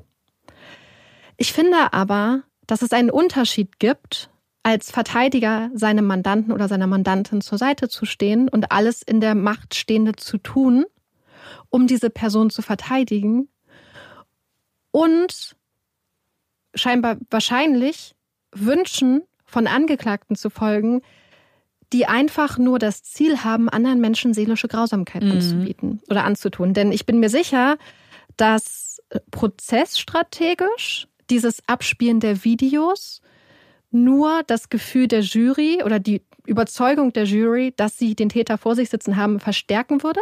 Ja. Weil ähm, du hast es ja gesagt, es sind einfach Videos, wo man eindeutig Vergewaltigungen und ähm, bewusstlose Menschen erkennt. Das heißt, es muss allen Menschen eigentlich klar gewesen sein, wenn wir diese Videos auch in der ganzen Länge abspielen, dann wird das nicht dazu beitragen, dass unser Mandant jetzt auf einmal als unschuldig dazählt, Ja. dasteht. Deswegen habe ich das, genauso wie wir Neues in der Folge Der Heimweg, ähm, habe ich das ja auch schon so ein bisschen vermutet, dass es hier darum geht, dass ein Täter nochmal, wie du es auch beschrieben hast, Macht über seine Opfer ausüben möchte. Und ich finde es so krass, dass man als Gericht dann da mitgehen muss. Und das ergibt natürlich Sinn, dass man solchen Anträgen vielleicht auch stattgeben muss. Aber dass hier den Überlebenden, aber auch allen anderen Prozessbeteiligten so massive psychische Grausamkeit angetan wird. Weil stell dir mal vor, du wirst einfach so zufällig Mhm. in so eine Jury einbestellt. Ähm, bist dann da und du wirst nicht nur mit einem Prozess konfrontiert, der selbst wenn es sich um Erzählungen handeln würde, wahrscheinlich in dein Innerstes geht, der traumatisiert, der ganz, ganz tiefe Narben hinterlässt, wenn du das mitkriegst und diese ganzen Geschichten hörst von diesen Männern. Und dann wirst du auch noch dazu gezwungen, dir dieses Material anzugucken. Und deswegen, das, das finde ich so krass. Und ich finde das hier als, also ich kann mir halt nicht vorstellen, dass irgendwer aus dem Verteidigerteam, oder Verteidigungsteam gedacht hat, damit beweisen wir eine Unschuld oder damit äh, streuen wir zumindest Zweifel. Und deswegen habe ich wirklich, wie du gesagt hast, dass das wirklich rein der Befriedigung von irgendwelchen, ich sag mal, Trieben, ich weiß es nicht, Bedürfnissen des Angeklagten gedient hat. Zu 100 Prozent. Weil jeder, der die Videos gesehen hat, ob das jetzt Ermittler waren oder in dem Fall ja auch ähm, eine Richterin, eine Jury, hat ohne den kleinsten Funken eines Zweifels gewusst, dass das Vergewaltigungen sind. Da gab es nichts, was man hätte noch irgendwie drehen können, analysieren, beziehungsweise besonders auffällig ist es, wenn man das ganze Video abspielt. Wenn man nur Ausschnitte genommen hätte, wäre es vielleicht noch wahrsch- möglicher gewesen, vielleicht als Verteidigung auch zu argumentieren, naja, das ist aus dem Kontext, da fehlt vielleicht was. Aber wenn du darauf bestehst, alles zu sehen, dann fehlt da kein Kontext, dann siehst du alles. Und du siehst, dass es da, dass, ich meine, wir können ja nicht mal von Einvernehmen irgendwas reden, weil die Personen waren, haben geschlafen oder waren bewusstlos. Also da war keine körperliche Regung.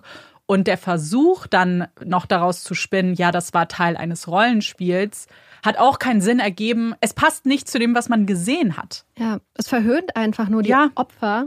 Es demütigt sie. Und deswegen glaube ich halt, und das finde finde ich, dass man das auch kritisieren kann, auch an der Mhm. Verteidigung. Weil das Voll. hier nichts mehr damit zu tun hat, dass man, also meiner Meinung nach hat das hier nichts mehr damit zu tun, dass man hier jemanden verteidigt. Mhm. Erst Und- recht. Und ich finde, dass halt diese, dieses Recht auf eine Verteidigung ähm, nicht als Rechtfertigung für sowas genommen werden darf. Erst recht, wenn eine Richterin dich darauf anspricht. Man kann ja vorher noch sagen, vielleicht, naja, wir mussten halt dem Wunsch unseres Mandanten nachgehen und äh, wir haben uns vielleicht nicht so viel dabei gedacht. Du wurdest darauf angesprochen. Du wurdest angesprochen, dass das ein- eine Zumutung ist ja fast schon nett ausgedrückt, weil das ist ja eine Qual, das ist eine Folter. Für, wie du gesagt hast, für die Betroffenen, für die Jury, für alle, die sich das anschauen müssen, Ja. die nicht darauf vorbereitet werden, sich so etwas anzuschauen, weil wie? Wer? Kein Mensch kann sich sowas, glaube ich, einfach Ja. mit Leichtigkeit irgendwie angucken. Und wenn und das ist ja genau das, was ich im Fall auch schon gesagt habe, aber was so wichtig nochmal zu besprechen ist, ist, so ein Prozess ist, ganz egal ob Mann oder Frau, es ist immer ein unfassbar schlimmer Prozess, weil du alles nochmal durchlebst. Du wirst ja so retraumatisiert in diesem Moment. Und das nicht nur in dem Prozess, nicht nur während deiner Zeugenaussage, sondern ab dem Moment, wo du dich entscheidest, ich kooperiere mit einer Polizei.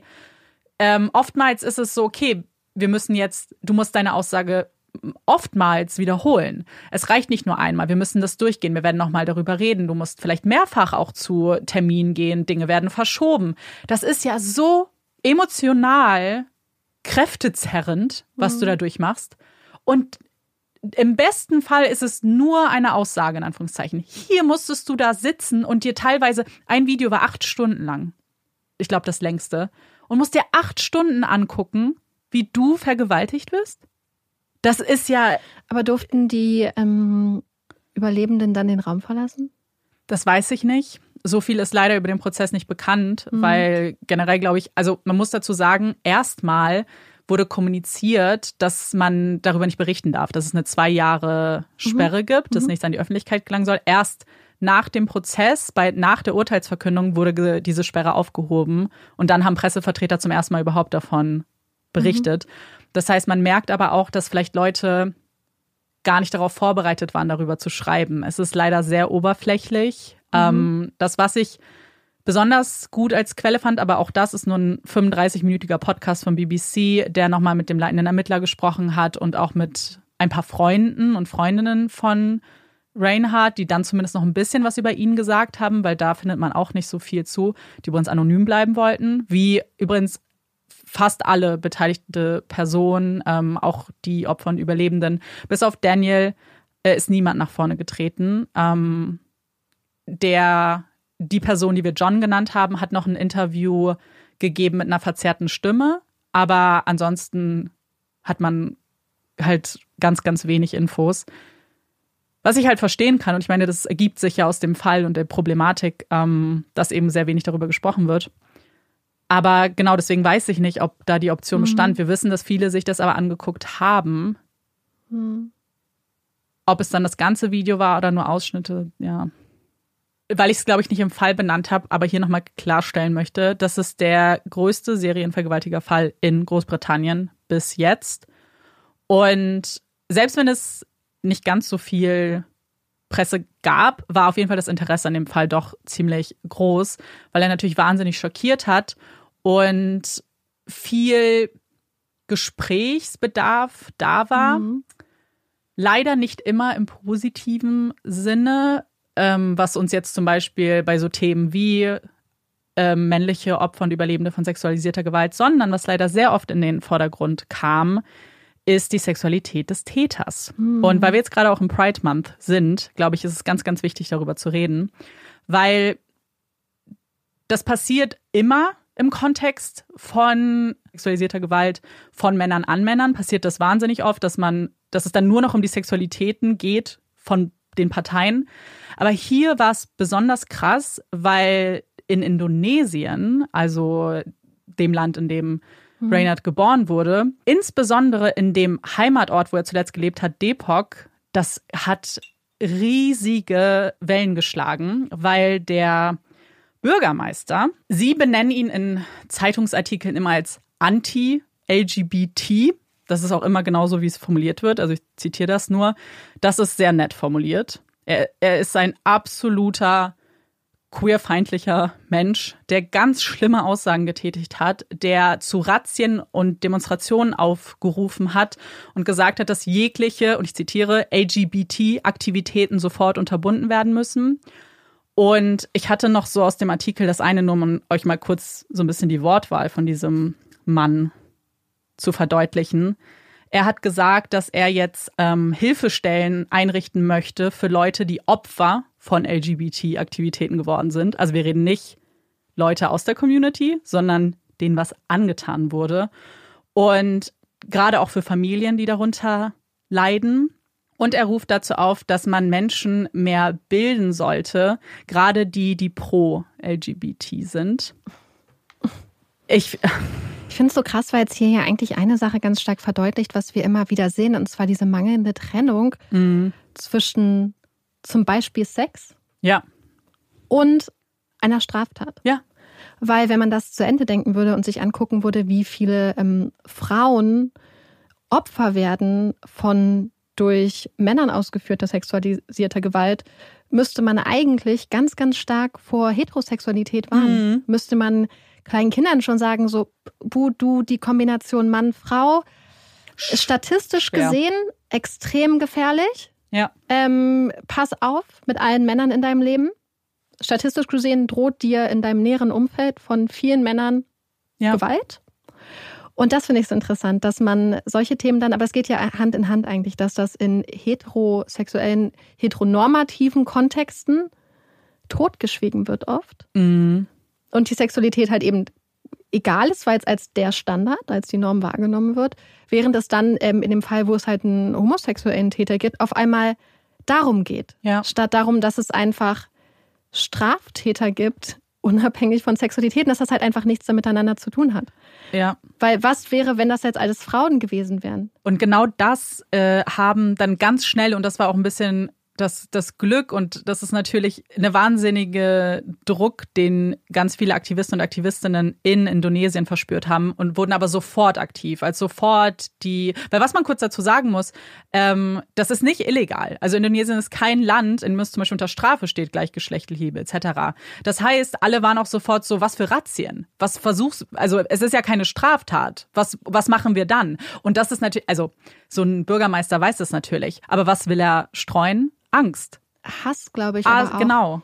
Weil das ist ja so eine Sache, die wir auch in Amerika und auch in anderen äh, mhm. Ländern, beispielsweise in Deutschland, irgendwie immer wieder beobachten. Wenn beispielsweise aus einer politischen Richtung etc. so eine ganz krasse, aufgeheizte Stimmung transportiert wird gegen einen Teil der Bevölkerung, sei es jetzt queere Menschen, sei es People of Color, mhm. sei es, ähm, was weiß ich, Menschen mit einer anderen politischen Ausrichtung, vielleicht, wenn da dann genug Stimmung gemacht wird, wenn diese Menschen genug entmenschlicht werden in der Art, wie über sie geredet werden, dass das für die Person, die das ausspricht, vielleicht auf einer verbalen Ebene bleibt, mhm. dass diese Rhetorik sich aber in Gewalt, in tatsächliche Gewalt umwandelt auf, den, auf der persönlichen Ebene für viele Menschen. Ja. Weil man auf einmal das Gefühl hat, dass das, was man tut, dass die Gewalt doch von oben quasi abgesegnet wird. Ja. Und deswegen ist das auch so eine Sache, wir haben ja neulich viel über ähm, Harry Potter geredet, äh, bei zwei bei Olaf. Und da wird ja auch gesagt, J.K. Rowling. Naja, das, was sie sagt, ist es ja, das sind ja nur Worte, das ist ja nur ihre Meinung. Was aber vergessen wird, ist oft, dass solche Meinung durch so eine gewisse Salonfähigkeit, wobei ich das im Fall von Transphobie sagen würde, dass das halt mhm. mehr als nur salonfähig ist, dass das in, aus ihrem Mund nur Worte sein mögen, dass solche Worte aber Menschen vielleicht mit gewalttätigen Tendenzen mhm. und die eh schon einen krassen Hass in sich tragen, in ihren Überzeugungen, in ihrem Hass bestärkt, ja. ihnen das Gefühl gibt, hey, meine sie, sie sieht das doch auch so, diese, diese weiße Frau der Oberschicht, die sieht das doch auch so. Und sich dann in, beim Beschimpfen von Menschen und beim also in ihrer Gewalt gegen solche Menschen dann bestätigt fühlen. Ja, total. Deswegen war es halt ein großes Thema und viele Aktivisten und Aktivistinnen haben auch sofort Statements bekannt gegeben und haben ihm genau das gesagt, was du gerade gesagt hast. Solche Gewalttaten gibt es seit wir denken können. Und sexualisierte Gewalt kann von jedem und an jedem begangen werden. Das ist jetzt ein Zitat, unabhängig vom Bildungsstand, Religion, Alter, Geschlecht oder der sexuellen Orientierung. Und wie du ja auch gesagt hast, wenn man das irgendwie umdrehen würde, wenn es jetzt nicht Männer als Betroffene wären, wäre das Gespräch auch ganz anders. Das Gespräch wäre ganz anders. Und vor allem Straftaten, beziehungsweise diese Straftaten, wurden von Reinhard begangen, der ein schrecklicher Mensch ist nicht von seiner Sexualität. Die Sexualität in diesem Fall hat ja nur eine Rolle gespielt, weil sie, weil sie eine Rolle gespielt hat, in dem, wie er seine Opfer ausgesucht hat. Gleichzeitig sieht man aber an ihm ja auch, dass das gar nicht, die Sexualität gar nicht so sehr im Vordergrund stand, sondern es eben, wie ich auch im Fall gesagt habe, es ging hier um Macht und es ging um Kontrolle und es ging darum, das aufzunehmen, dass er Fantasie, seine Fantasien auslebt, ohne Rücksicht auf irgendwen, ohne Empathie für irgendjemanden. Und das sieht man ja so klar daran, wie er dann danach vorgegangen ist. Also ich meine, wie krass ist es, du behältst Trophäen.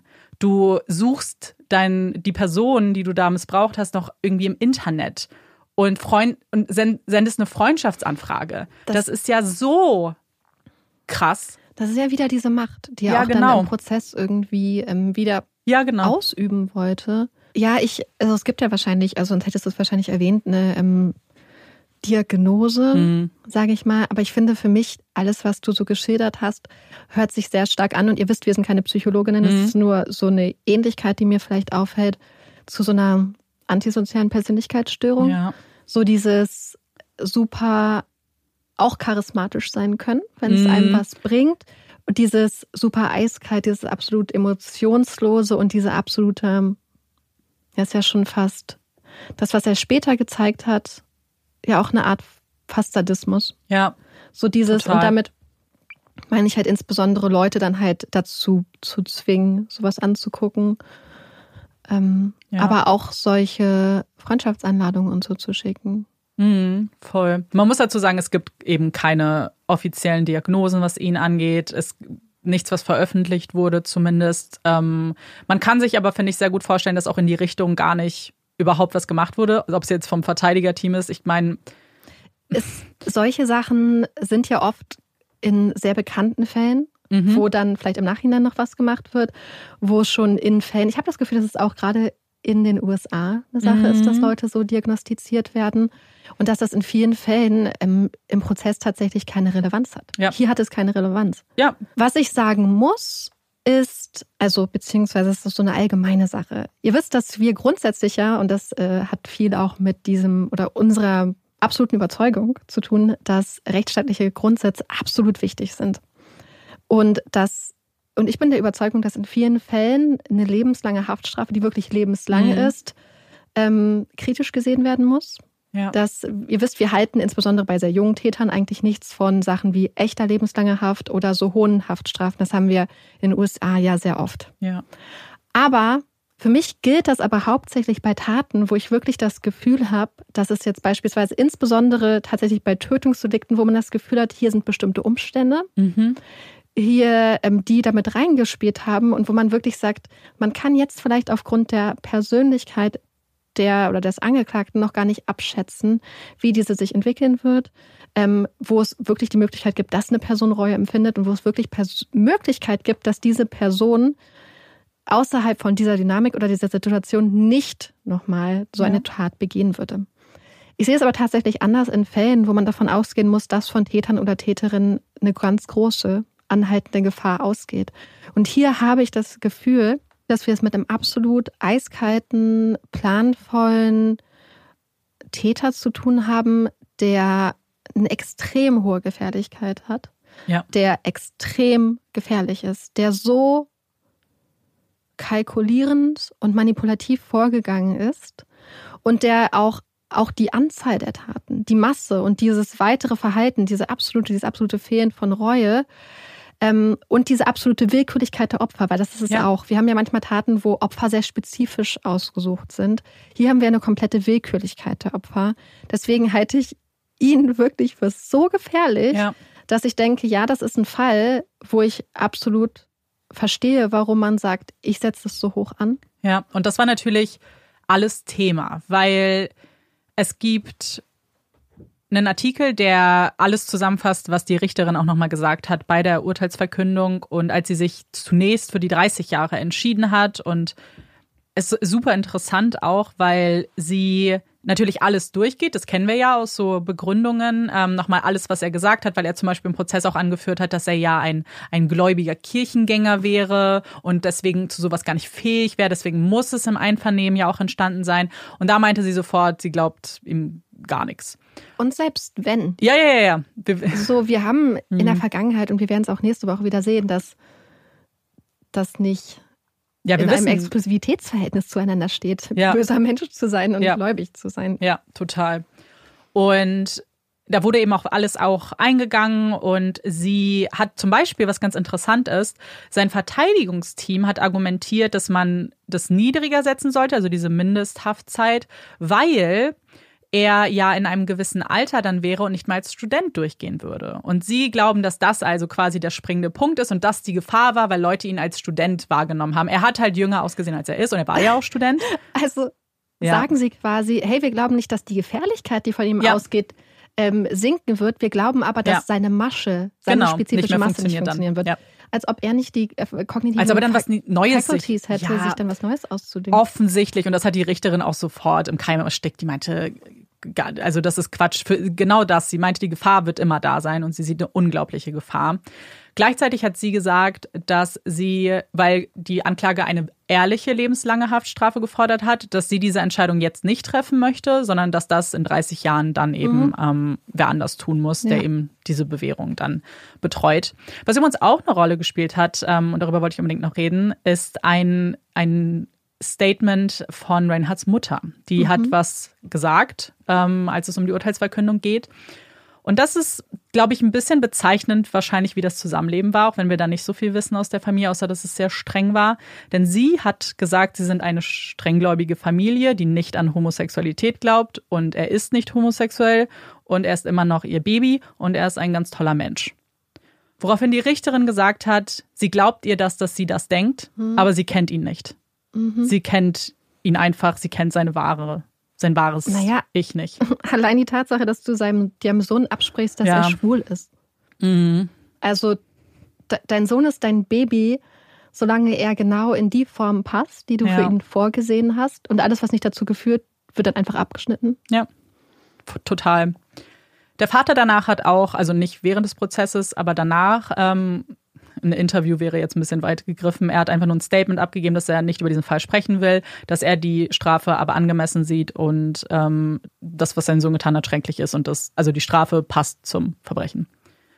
Und danach hat ja die Anklage es dann nochmal hoch eskaliert, weil sie mit den 30 Jahren nicht zufrieden waren und haben nochmal eine echte lebenslange Haftstrafe gefordert, die man dann eben abgelehnt hat mit ähnlichen Argumenten. Ich hatte versucht, oder wollte eigentlich in meinen Fall so ein paar Zahlen einbauen, weil ich dachte, oh, vielleicht ist es ja ein bisschen interessant, sich so ein bisschen vielleicht äh, mal gucken, was es für Statistiken gibt.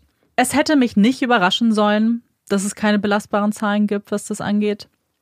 Es, es hat mich auch nicht überrascht. Es hat mich traurig gemacht, weil es, glaube ich, nur ein Bildnis dafür ist, wie wenig in die Richtung überhaupt das besprochen wird, thematisiert wird, weil Statistiken gibt es, weil es ein Thema ist, was Menschen interessiert und scheinbar ist das hier nichts, was bis jetzt besonders genau unter die Lupe genommen wurde.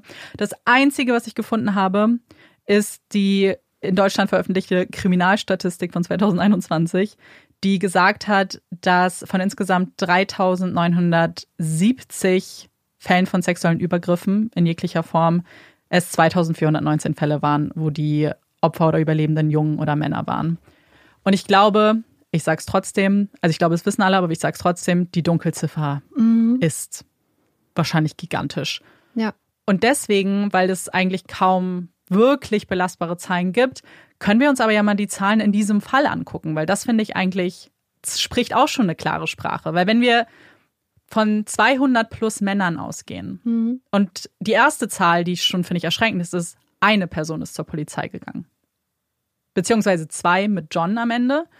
Aber alle anderen, die im Nachhinein viele ja auch gesagt haben, sie hatten Erinnerung und sie waren, hatten das Gefühl, irgendwas ist mhm. passiert und wurde ihnen angetan, haben nur den Funken des Gedankens, es hätte eine Vergewaltigung oder sexueller Missbrauch sein können, im Keim erstickt. Und ich glaube, dass das, und das habe ich ja im Fall schon besprochen, aufgrund von ganz vielen Dingen der Fall ist ähm, weil so wenig darüber gesprich, gesprochen wird, aber gleichzeitig, weil ich glaube, ganz viel eben der Glaube auch ist, den man dann verinnerlicht hat, so ich kann ja gar nicht vergewaltigt werden, ich bin ein Mann, äh, ich muss mhm. stark sein und so weiter. Aber ich glaube, gerade wenn du keine Erinnerungen hast, hm. dass das auch nochmal unabhängig vom Geschlecht jetzt, dass das auch ganz stark mit reinspielt, weil du denkst, ja, was, was zeige ich denn ja. überhaupt an? Was, ja. ähm, was mache ich denn? Und das ist total interessant, weil da habe ich gerade eine Geschichte gesehen äh, von Jule Lobo im mhm. Bezug auf weiß es nicht mehr genau, wie es war, aber sie hat gesagt, dass es in Frankreich irgendwie die Möglichkeit gibt, dass wenn Menschen Opfer sexualisierter Gewalt, eines Übergriffes wurden, dass sie quasi so einfach schon mal zur Polizei gehen können Mhm. und eine Aussage machen können. Ja. Gegen, also das nicht mal gegen irgendwie eine bestimmte Person oder mit irgendeinem bestimmten Ziel, sondern mit, mit dem Gedanken dahinter, dass wenn das einfach schon mal ein Aktenvermerk da ist, Ja. dass es schon mal eine Spur gibt. Einfach quasi, um es Überlebenden und Betroffenen einfacher zu machen, zur Polizei zu gehen, weil du nicht zur Polizei gehst, erst wenn du denkst, ach, ich habe, ich habe so viel Beweise oder so genaue Angaben, dass überhaupt die Möglichkeit besteht, sondern dass gesagt wird, hey, wir setzen die, die Schwelle ganz Ja. niedrig an.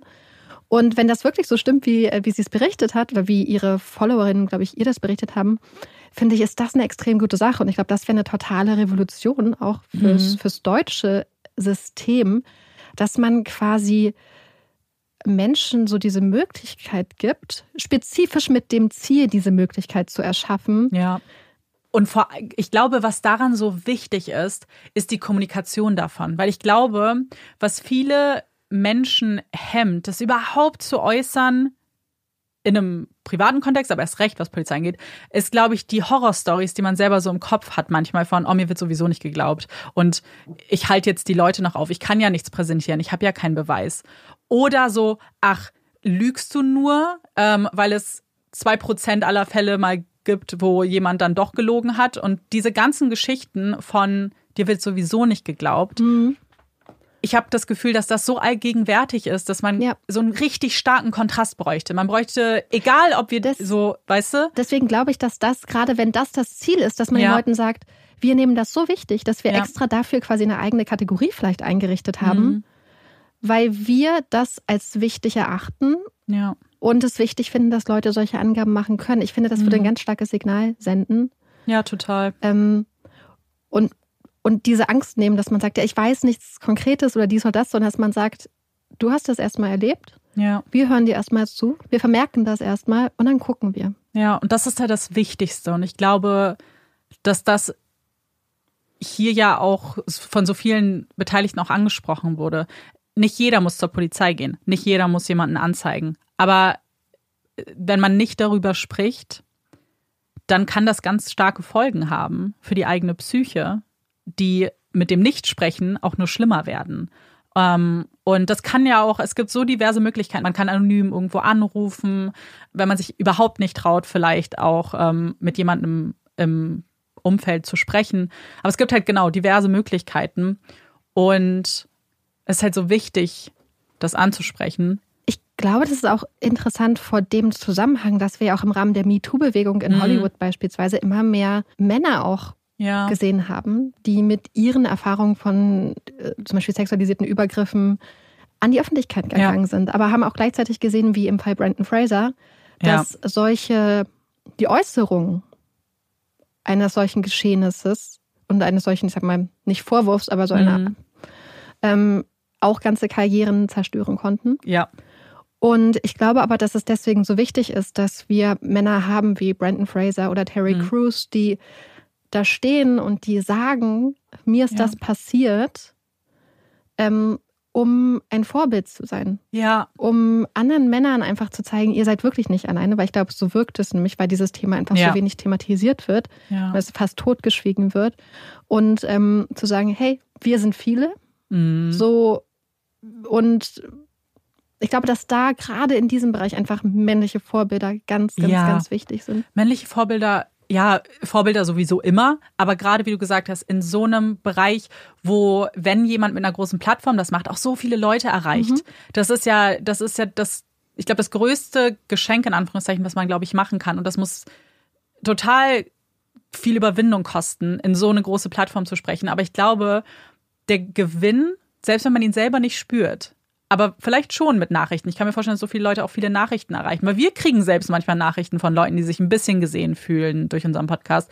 Und wenn ich mir vorstelle, dass du dann noch so eine große, Hm. so ein großes Publikum hast, wie wertvoll das ist. Und ich finde es jedes Mal auch, ich, ich, ich weiß nicht, manchmal schöpfe ich so ein bisschen Hoffnung, wenn ich Leute dann höre, die da so selbstverständlich drüber reden. Weißt du, nicht mit einem Statement. Und auch, dass es einfach so, ich sag mal, diverse Vorbilder gibt, Mhm. weil äh, Corey Taylor von Slipknot hat sich ja auch zum Beispiel über seine Ja. ähm, Erfahrungen geäußert und hat darüber gesprochen. Und ich habe das Gefühl, dass, ja, dass einfach je mehr Männer das den Mut fassen, Mhm. dass, dass das einfach nur eine positive Veränderung sein kann. Ja, Und warum ich das Thema auch so wichtig finde, weil wir reden ja im Podcast total gerne über Feminismus. ja, Also und für mich Feminismus bedeutet eigentlich so ein bisschen das Abreißen Ja. von patriarchalen, sexistischen, aber auch zum Beispiel rassistischen Strukturen, Mhm. dass man sagt, wir, also für mich ist Feminismus halt der Kampf für eine gerechte Gesellschaft, für eine gerechte, freie Gesellschaft, wo Menschen ein gutes Leben führen können. Und in diesen Fällen von sexualisierter Gewalt gegen Männer sehen wir einfach auch wirklich so, wie stark Männer unter dem Patriarchat leiden. Mhm. Und ich finde es immer so interessant, wenn Männer Feminismus-Bashing betreiben und dabei gar nicht sehen, wie stark diese Strukturen das Leben von Männern auch zur Hölle machen können, Mhm. indem sie ihnen zum Beispiel einreden, ähm, Ja, also so ganz schlimme Sachen, das ist ja angesprochen, was Männern Mhm. dann eingeredet wird oder auch zum Beispiel Jungen. ja, Und ähm, deswegen glaube ich, dass, dass das alles helfen wird mhm. ähm, in dem Rahmen und dass das eine Sache ist, die man, die ganz wichtig ist, das so zu verbinden und Ja. als Teil dieses, weil ich finde, Feminismus muss halt ganz großflächig gedacht werden und ganz breit und muss ganz viele Aspekte ähm, mit einbeziehen. Und es ist interessant, weil wir vorhin so ein bisschen, also bevor wir mit dem Podcast angefangen haben, heute mit der Folge, ähm, über Grooming ja geredet Mhm. haben. Und wir haben zum Beispiel darüber nachgedacht, wie oft in Fällen, in denen es eine Lehrerin gibt, Mhm. die Schüler groomt oder ähm, und ich, ich wollte jetzt gerade schon fast sagen, eine Beziehung zu Schülern anfängt, aber das siehst, ist ja dann ja, ja, äh, ja, ein, ein Machtmissbrauch, sexueller Ja. Missbrauch von Schülern, wie oft dann die Opfer Mhm. dieser Taten sich anhören müssen, hä, aber deine Lehrerin ist doch voll heiß. Ja, So beschwer dich doch nicht. ja, Und ähm, wie oft Gewalt gegen Männer, auch gerade sexualisierte Gewalt gegen Männer auch irgendwie als Joke auch Mhm. oft benutzt wird, Mhm. als, als Redewendung vielleicht manchmal und dass man da, glaube ich, als Gesellschaft insgesamt ganz viel an auch einer Sensibilität, was Sprache angeht, auch Ja. arbeiten muss. Total, weil, und das möchte ich noch kurz hinzufügen, auch in diesem Fall haben wir ja einen Mann als Täter, aber es gibt ja auch Frauen als Täterinnen, die Männer missbrauchen. Und ich glaube, dann ist es auch sogar, ich glaube, da kriegt man noch mehr zu hören tatsächlich, weil die, diese Idee, das, die ich auch schon mal formuliert habe, von Männer wollen immer Sex, beziehungsweise, oh, wenn ein Mann erregt ist, wenn er jetzt einen Ständer hat zum Beispiel, naja, das ist doch ein klares Anzeichen dafür. Und das ist halt so ein großes Problem.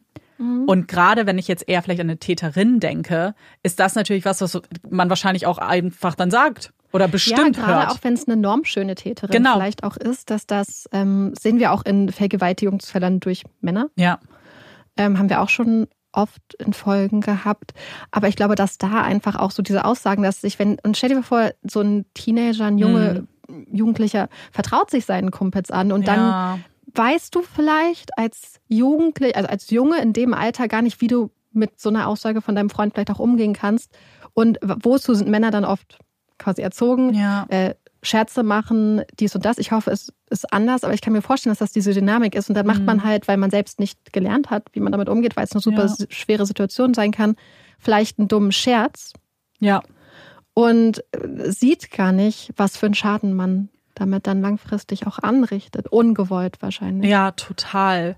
Weil ich glaube, was man nicht unterschätzen darf im Kontext von sexualisierter Gewalt ist, dass manchmal Menschen den Mut nur einmal haben, etwas zu sagen. Dass es unfassbar viel Überwindung kostet und dass die Reaktion der Person sehr, sehr, sehr wichtig ist.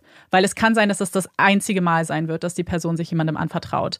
Und ich glaube, dass darauf sollten wir uns alle auch sensibilisieren, falls es mal passiert, dass wir wissen, was sind so, was sind erstmal wichtig, einfach nur zuzuhören. Man muss nichts sagen, man muss keine Lösung finden. Ich glaube, das ist ganz wichtig. Aber dass man glaubt, immer. Und ich werde immer glauben.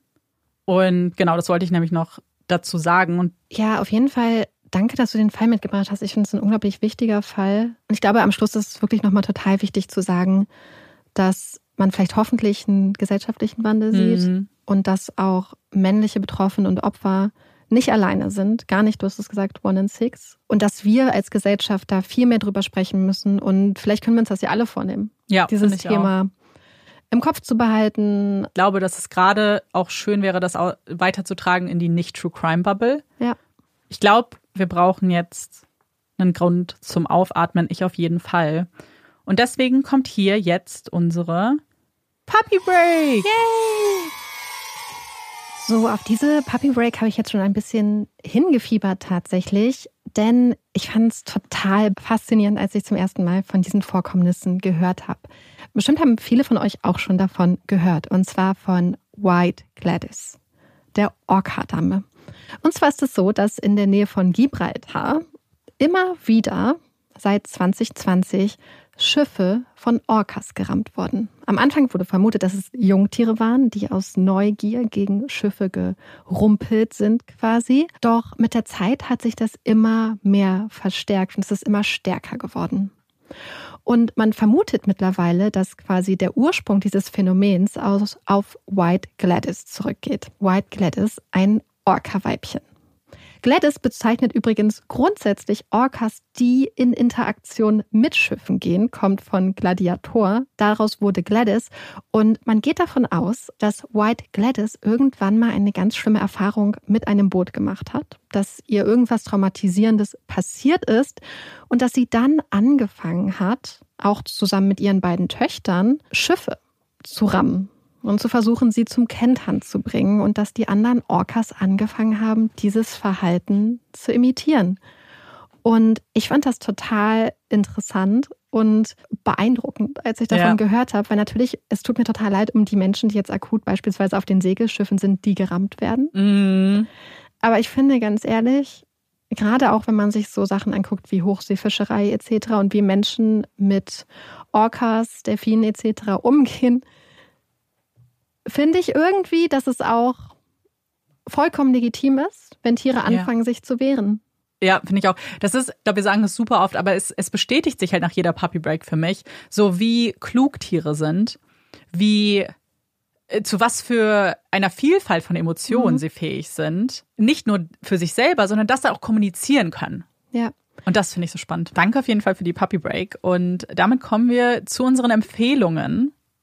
Hast du gerade nach deiner Empfehlung gesucht? Ja. Ich habe Marike schnell tippen gesehen und war so. Willst du anfangen? Soll ich anfangen? Ich kann anfangen. Mhm. Anfangen. Anfangen. Oh Gott. Ich kann anfangen. Und ich möchte ein Buch empfehlen, was ich vor einiger Zeit schon bei mir bei Instagram im Mhm. Feed geteilt hatte. Und es geht um das Buch Working Class von Julia Friedrichs. Wer Julia Friedrichs kennt, weiß, dass sie auch Bücher wie zum Beispiel Gestatten Elite oder Wir Erben geschrieben hat. Und ich finde, sie guckt sich immer total interessante Themen an. Gestatten Elite hatte ich auch gelesen. Fand ich damals total interessant und ähm, hat mir sehr die Augen geöffnet. Und sie, es ist super schwer zusammenzufassen, aber sie folgt mehreren Menschen, die alle sehr hart arbeiten und trotzdem kaum genug Geld zum Leben haben und beschreibt so ein bisschen so diese Wandlung in der Gesellschaft hin von einer Gesellschaft, wo das Einkommen des in den meisten Fällen Familienvaters gereicht hat, um beispielsweise eine vierköpfige Familie zu ernähren, hin zu einer Gesellschaft, wo oft beide Elternteile arbeiten müssen und Menschen trotzdem noch in prekären Verhältnissen leben, wo die Lebenshaltungskosten immer weiter steigen, aber die Löhne nicht. Und das zeichnet sie halt anhand dieser privaten Schicksale, aber auch anhand von unglaublich vielen Zahlen und Fakten. Es spielt während der Pandemie, aber sie begleitet die Menschen über einen Zeitraum, wo dann die Pandemie losgeht und beschreibt dann so diese Phänomene, wie zum Beispiel Unternehmen dann gerettet wurden mit unglaublich viel Steuergeldern, wie gleichzeitig aber unglaublich viele Millionen an Aktionäre und Eigentümer ausgegeben wurden und ähm, beschreibt dieses Missverhältnis, wie sie sagt, von halt Arbeit und Kapital, dass reiche Menschen immer reicher werden, dass Vermögen immer mehr Ertrag abwirft Mhm. und Arbeit und Zeit immer weniger. Und ich fand das Buch total krass. Ich fand es total gut. Vielleicht, also falls euch sowas spannend. interessiert, ist, fand ich sehr, und ich finde, sie schreibt auch total, man kann ihr super gut folgen, es ist super easy zu überschauen, es ist sehr, sehr kurzweilig, das Buch. Ich glaube, das ist wichtig bei so einem Thema. Ich, ich liebe sowas. Ich finde es total, ich liebe in diesem Fall so diese Begleitung der Menschen Mhm. und dieser, diese persönliche Seite, die sie reinbringt.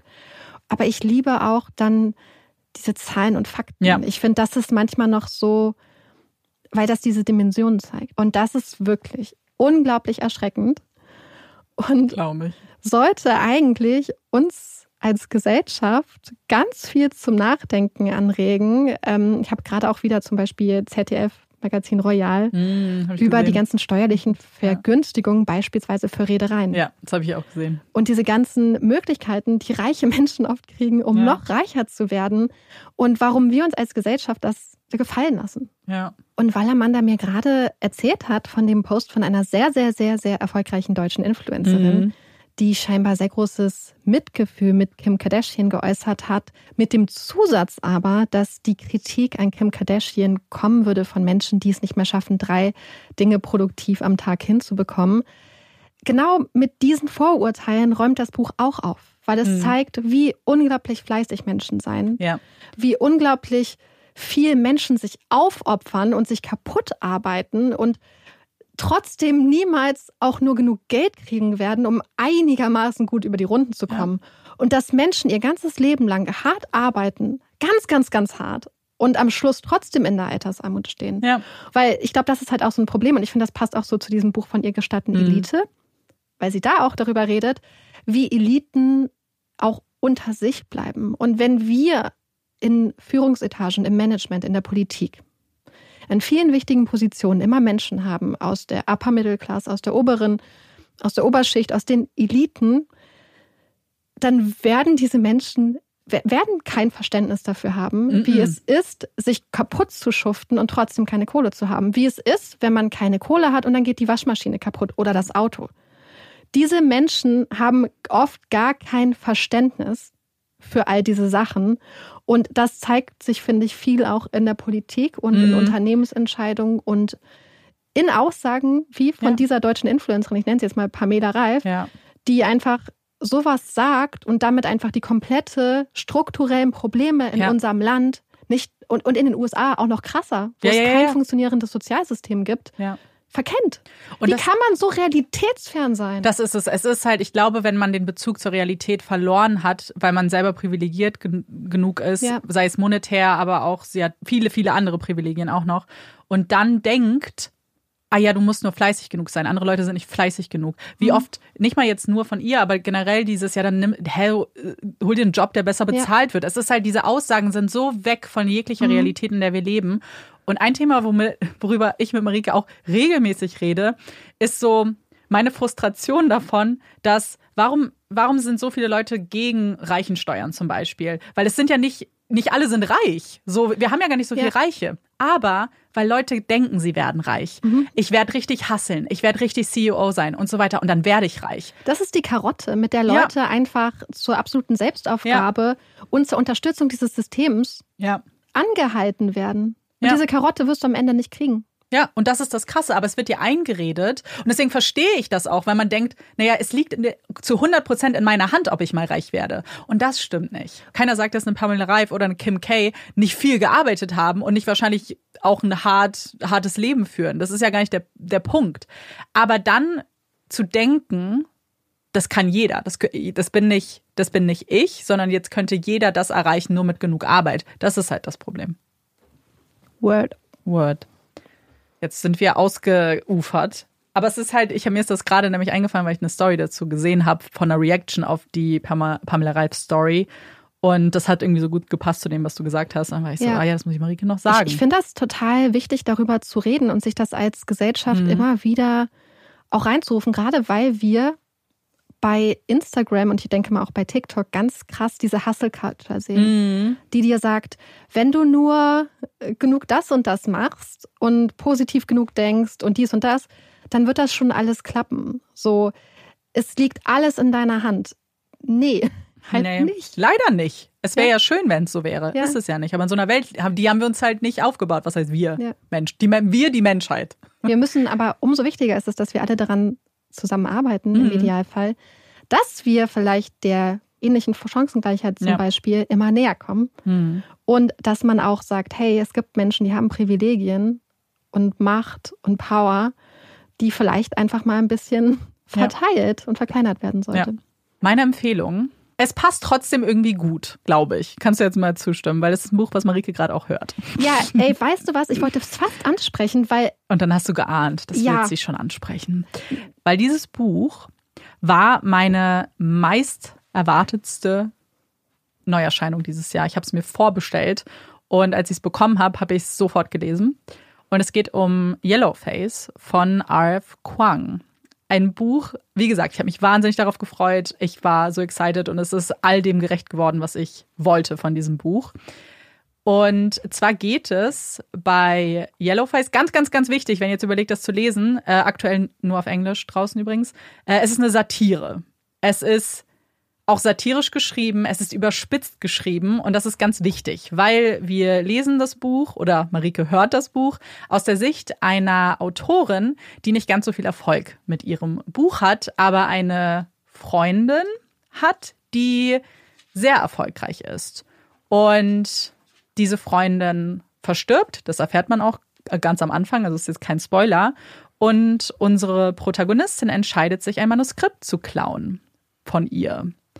Und dieses Manuskript beschreibt eine emotionale Geschichte und es geht vor allem um die Geschichte des Ersten Weltkrieges, aber aus der Sicht von chinesischen Soldaten, beziehungsweise wie die Beteiligung auch von China im Ersten Weltkrieg war. Und was dann passiert, wie dieses Buch ankommt, wie sie dann als Autorin gesehen wird, darum geht es in diesem Buch. Es geht auch um die Verlagswelt und um so ein bisschen vielleicht Gossip, was so abgeht auch vielleicht ähm, in so ganz großen Verlegen und wie so ein Autorinnenleben auch sein kann. Ganz wichtig, unsere Protagonistin ab Sekunde eins ist sie extrem unsympathisch und bleibt es auch.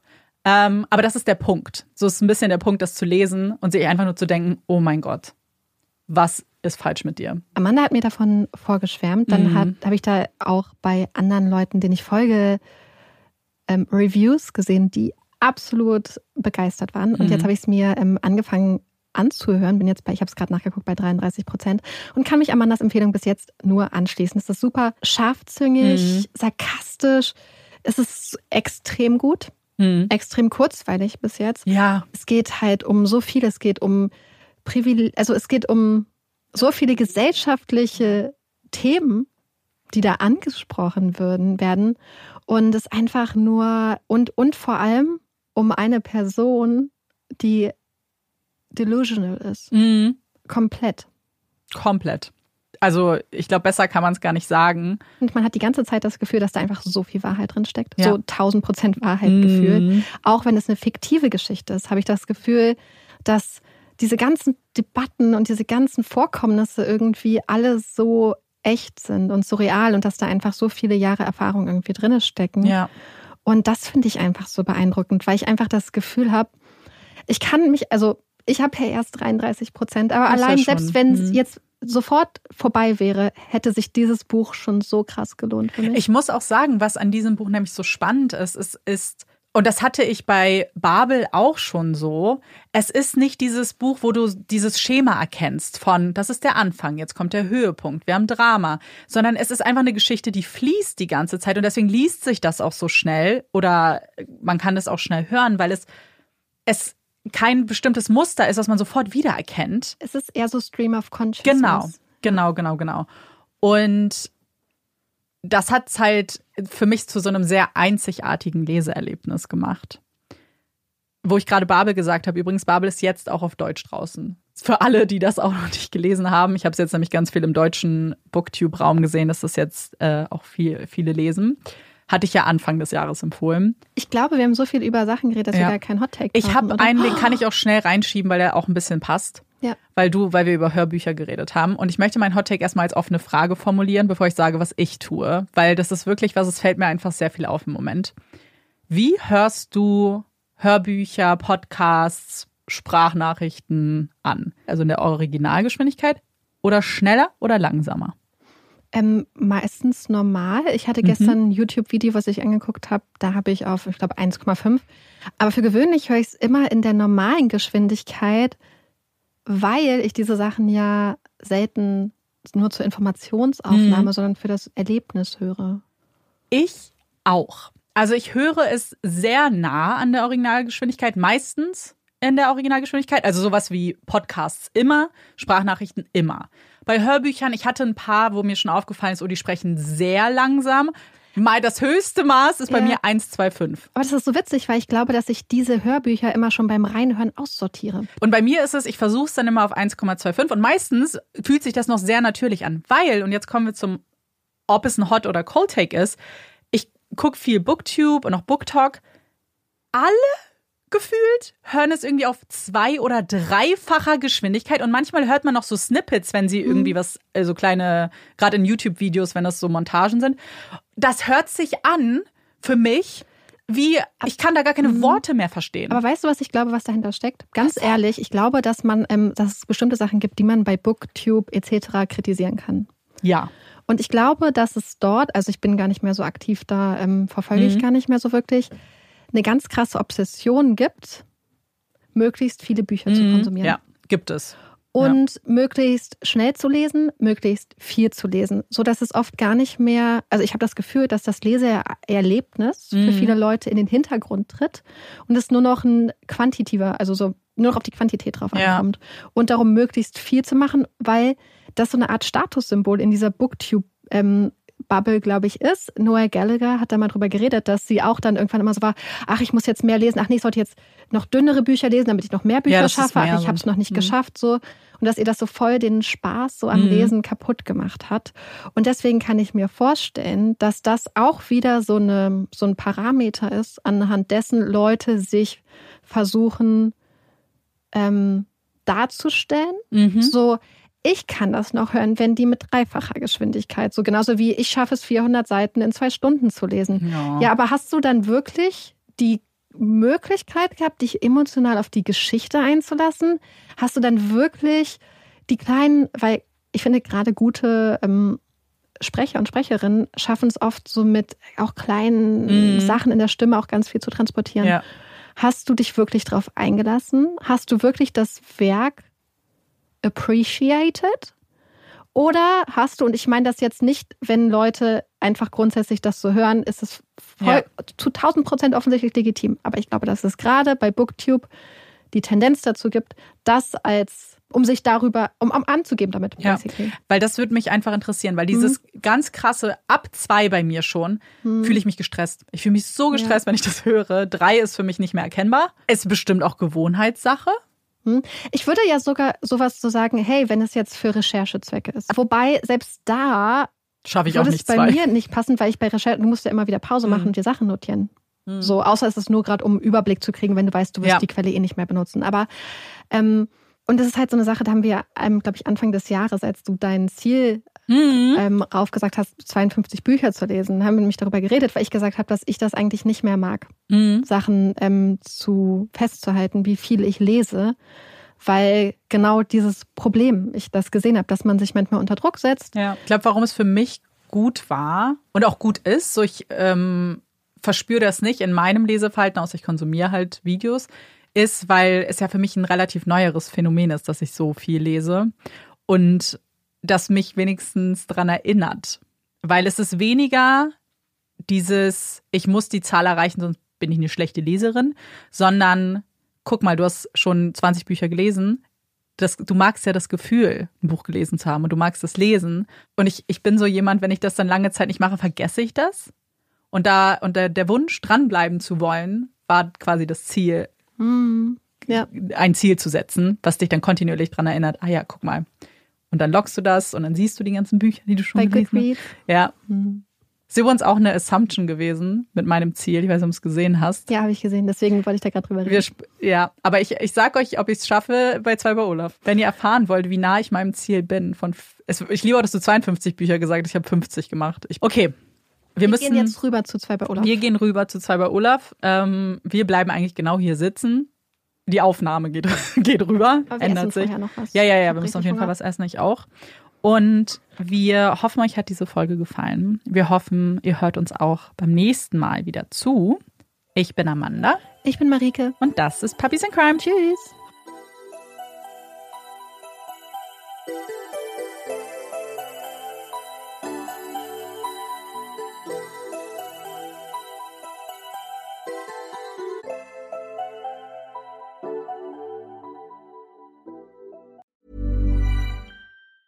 Hi, I'm Daniel, founder of Pretty Litter. Did you know cats tend to hide symptoms of sickness and pain? I learned this the hard way after losing my cat, Gingy. So I created Pretty Litter, a health monitoring litter that helps detect early signs of illness by changing colors, saving you money and potentially your cat's life. Pretty Litter is veterinarian developed, and it's the easiest way to keep tabs on your fur baby's health right at home. Go to prettylitter.com and use code ACAST for 20% off your first order and a free cat toy. Terms and conditions apply. See site for details.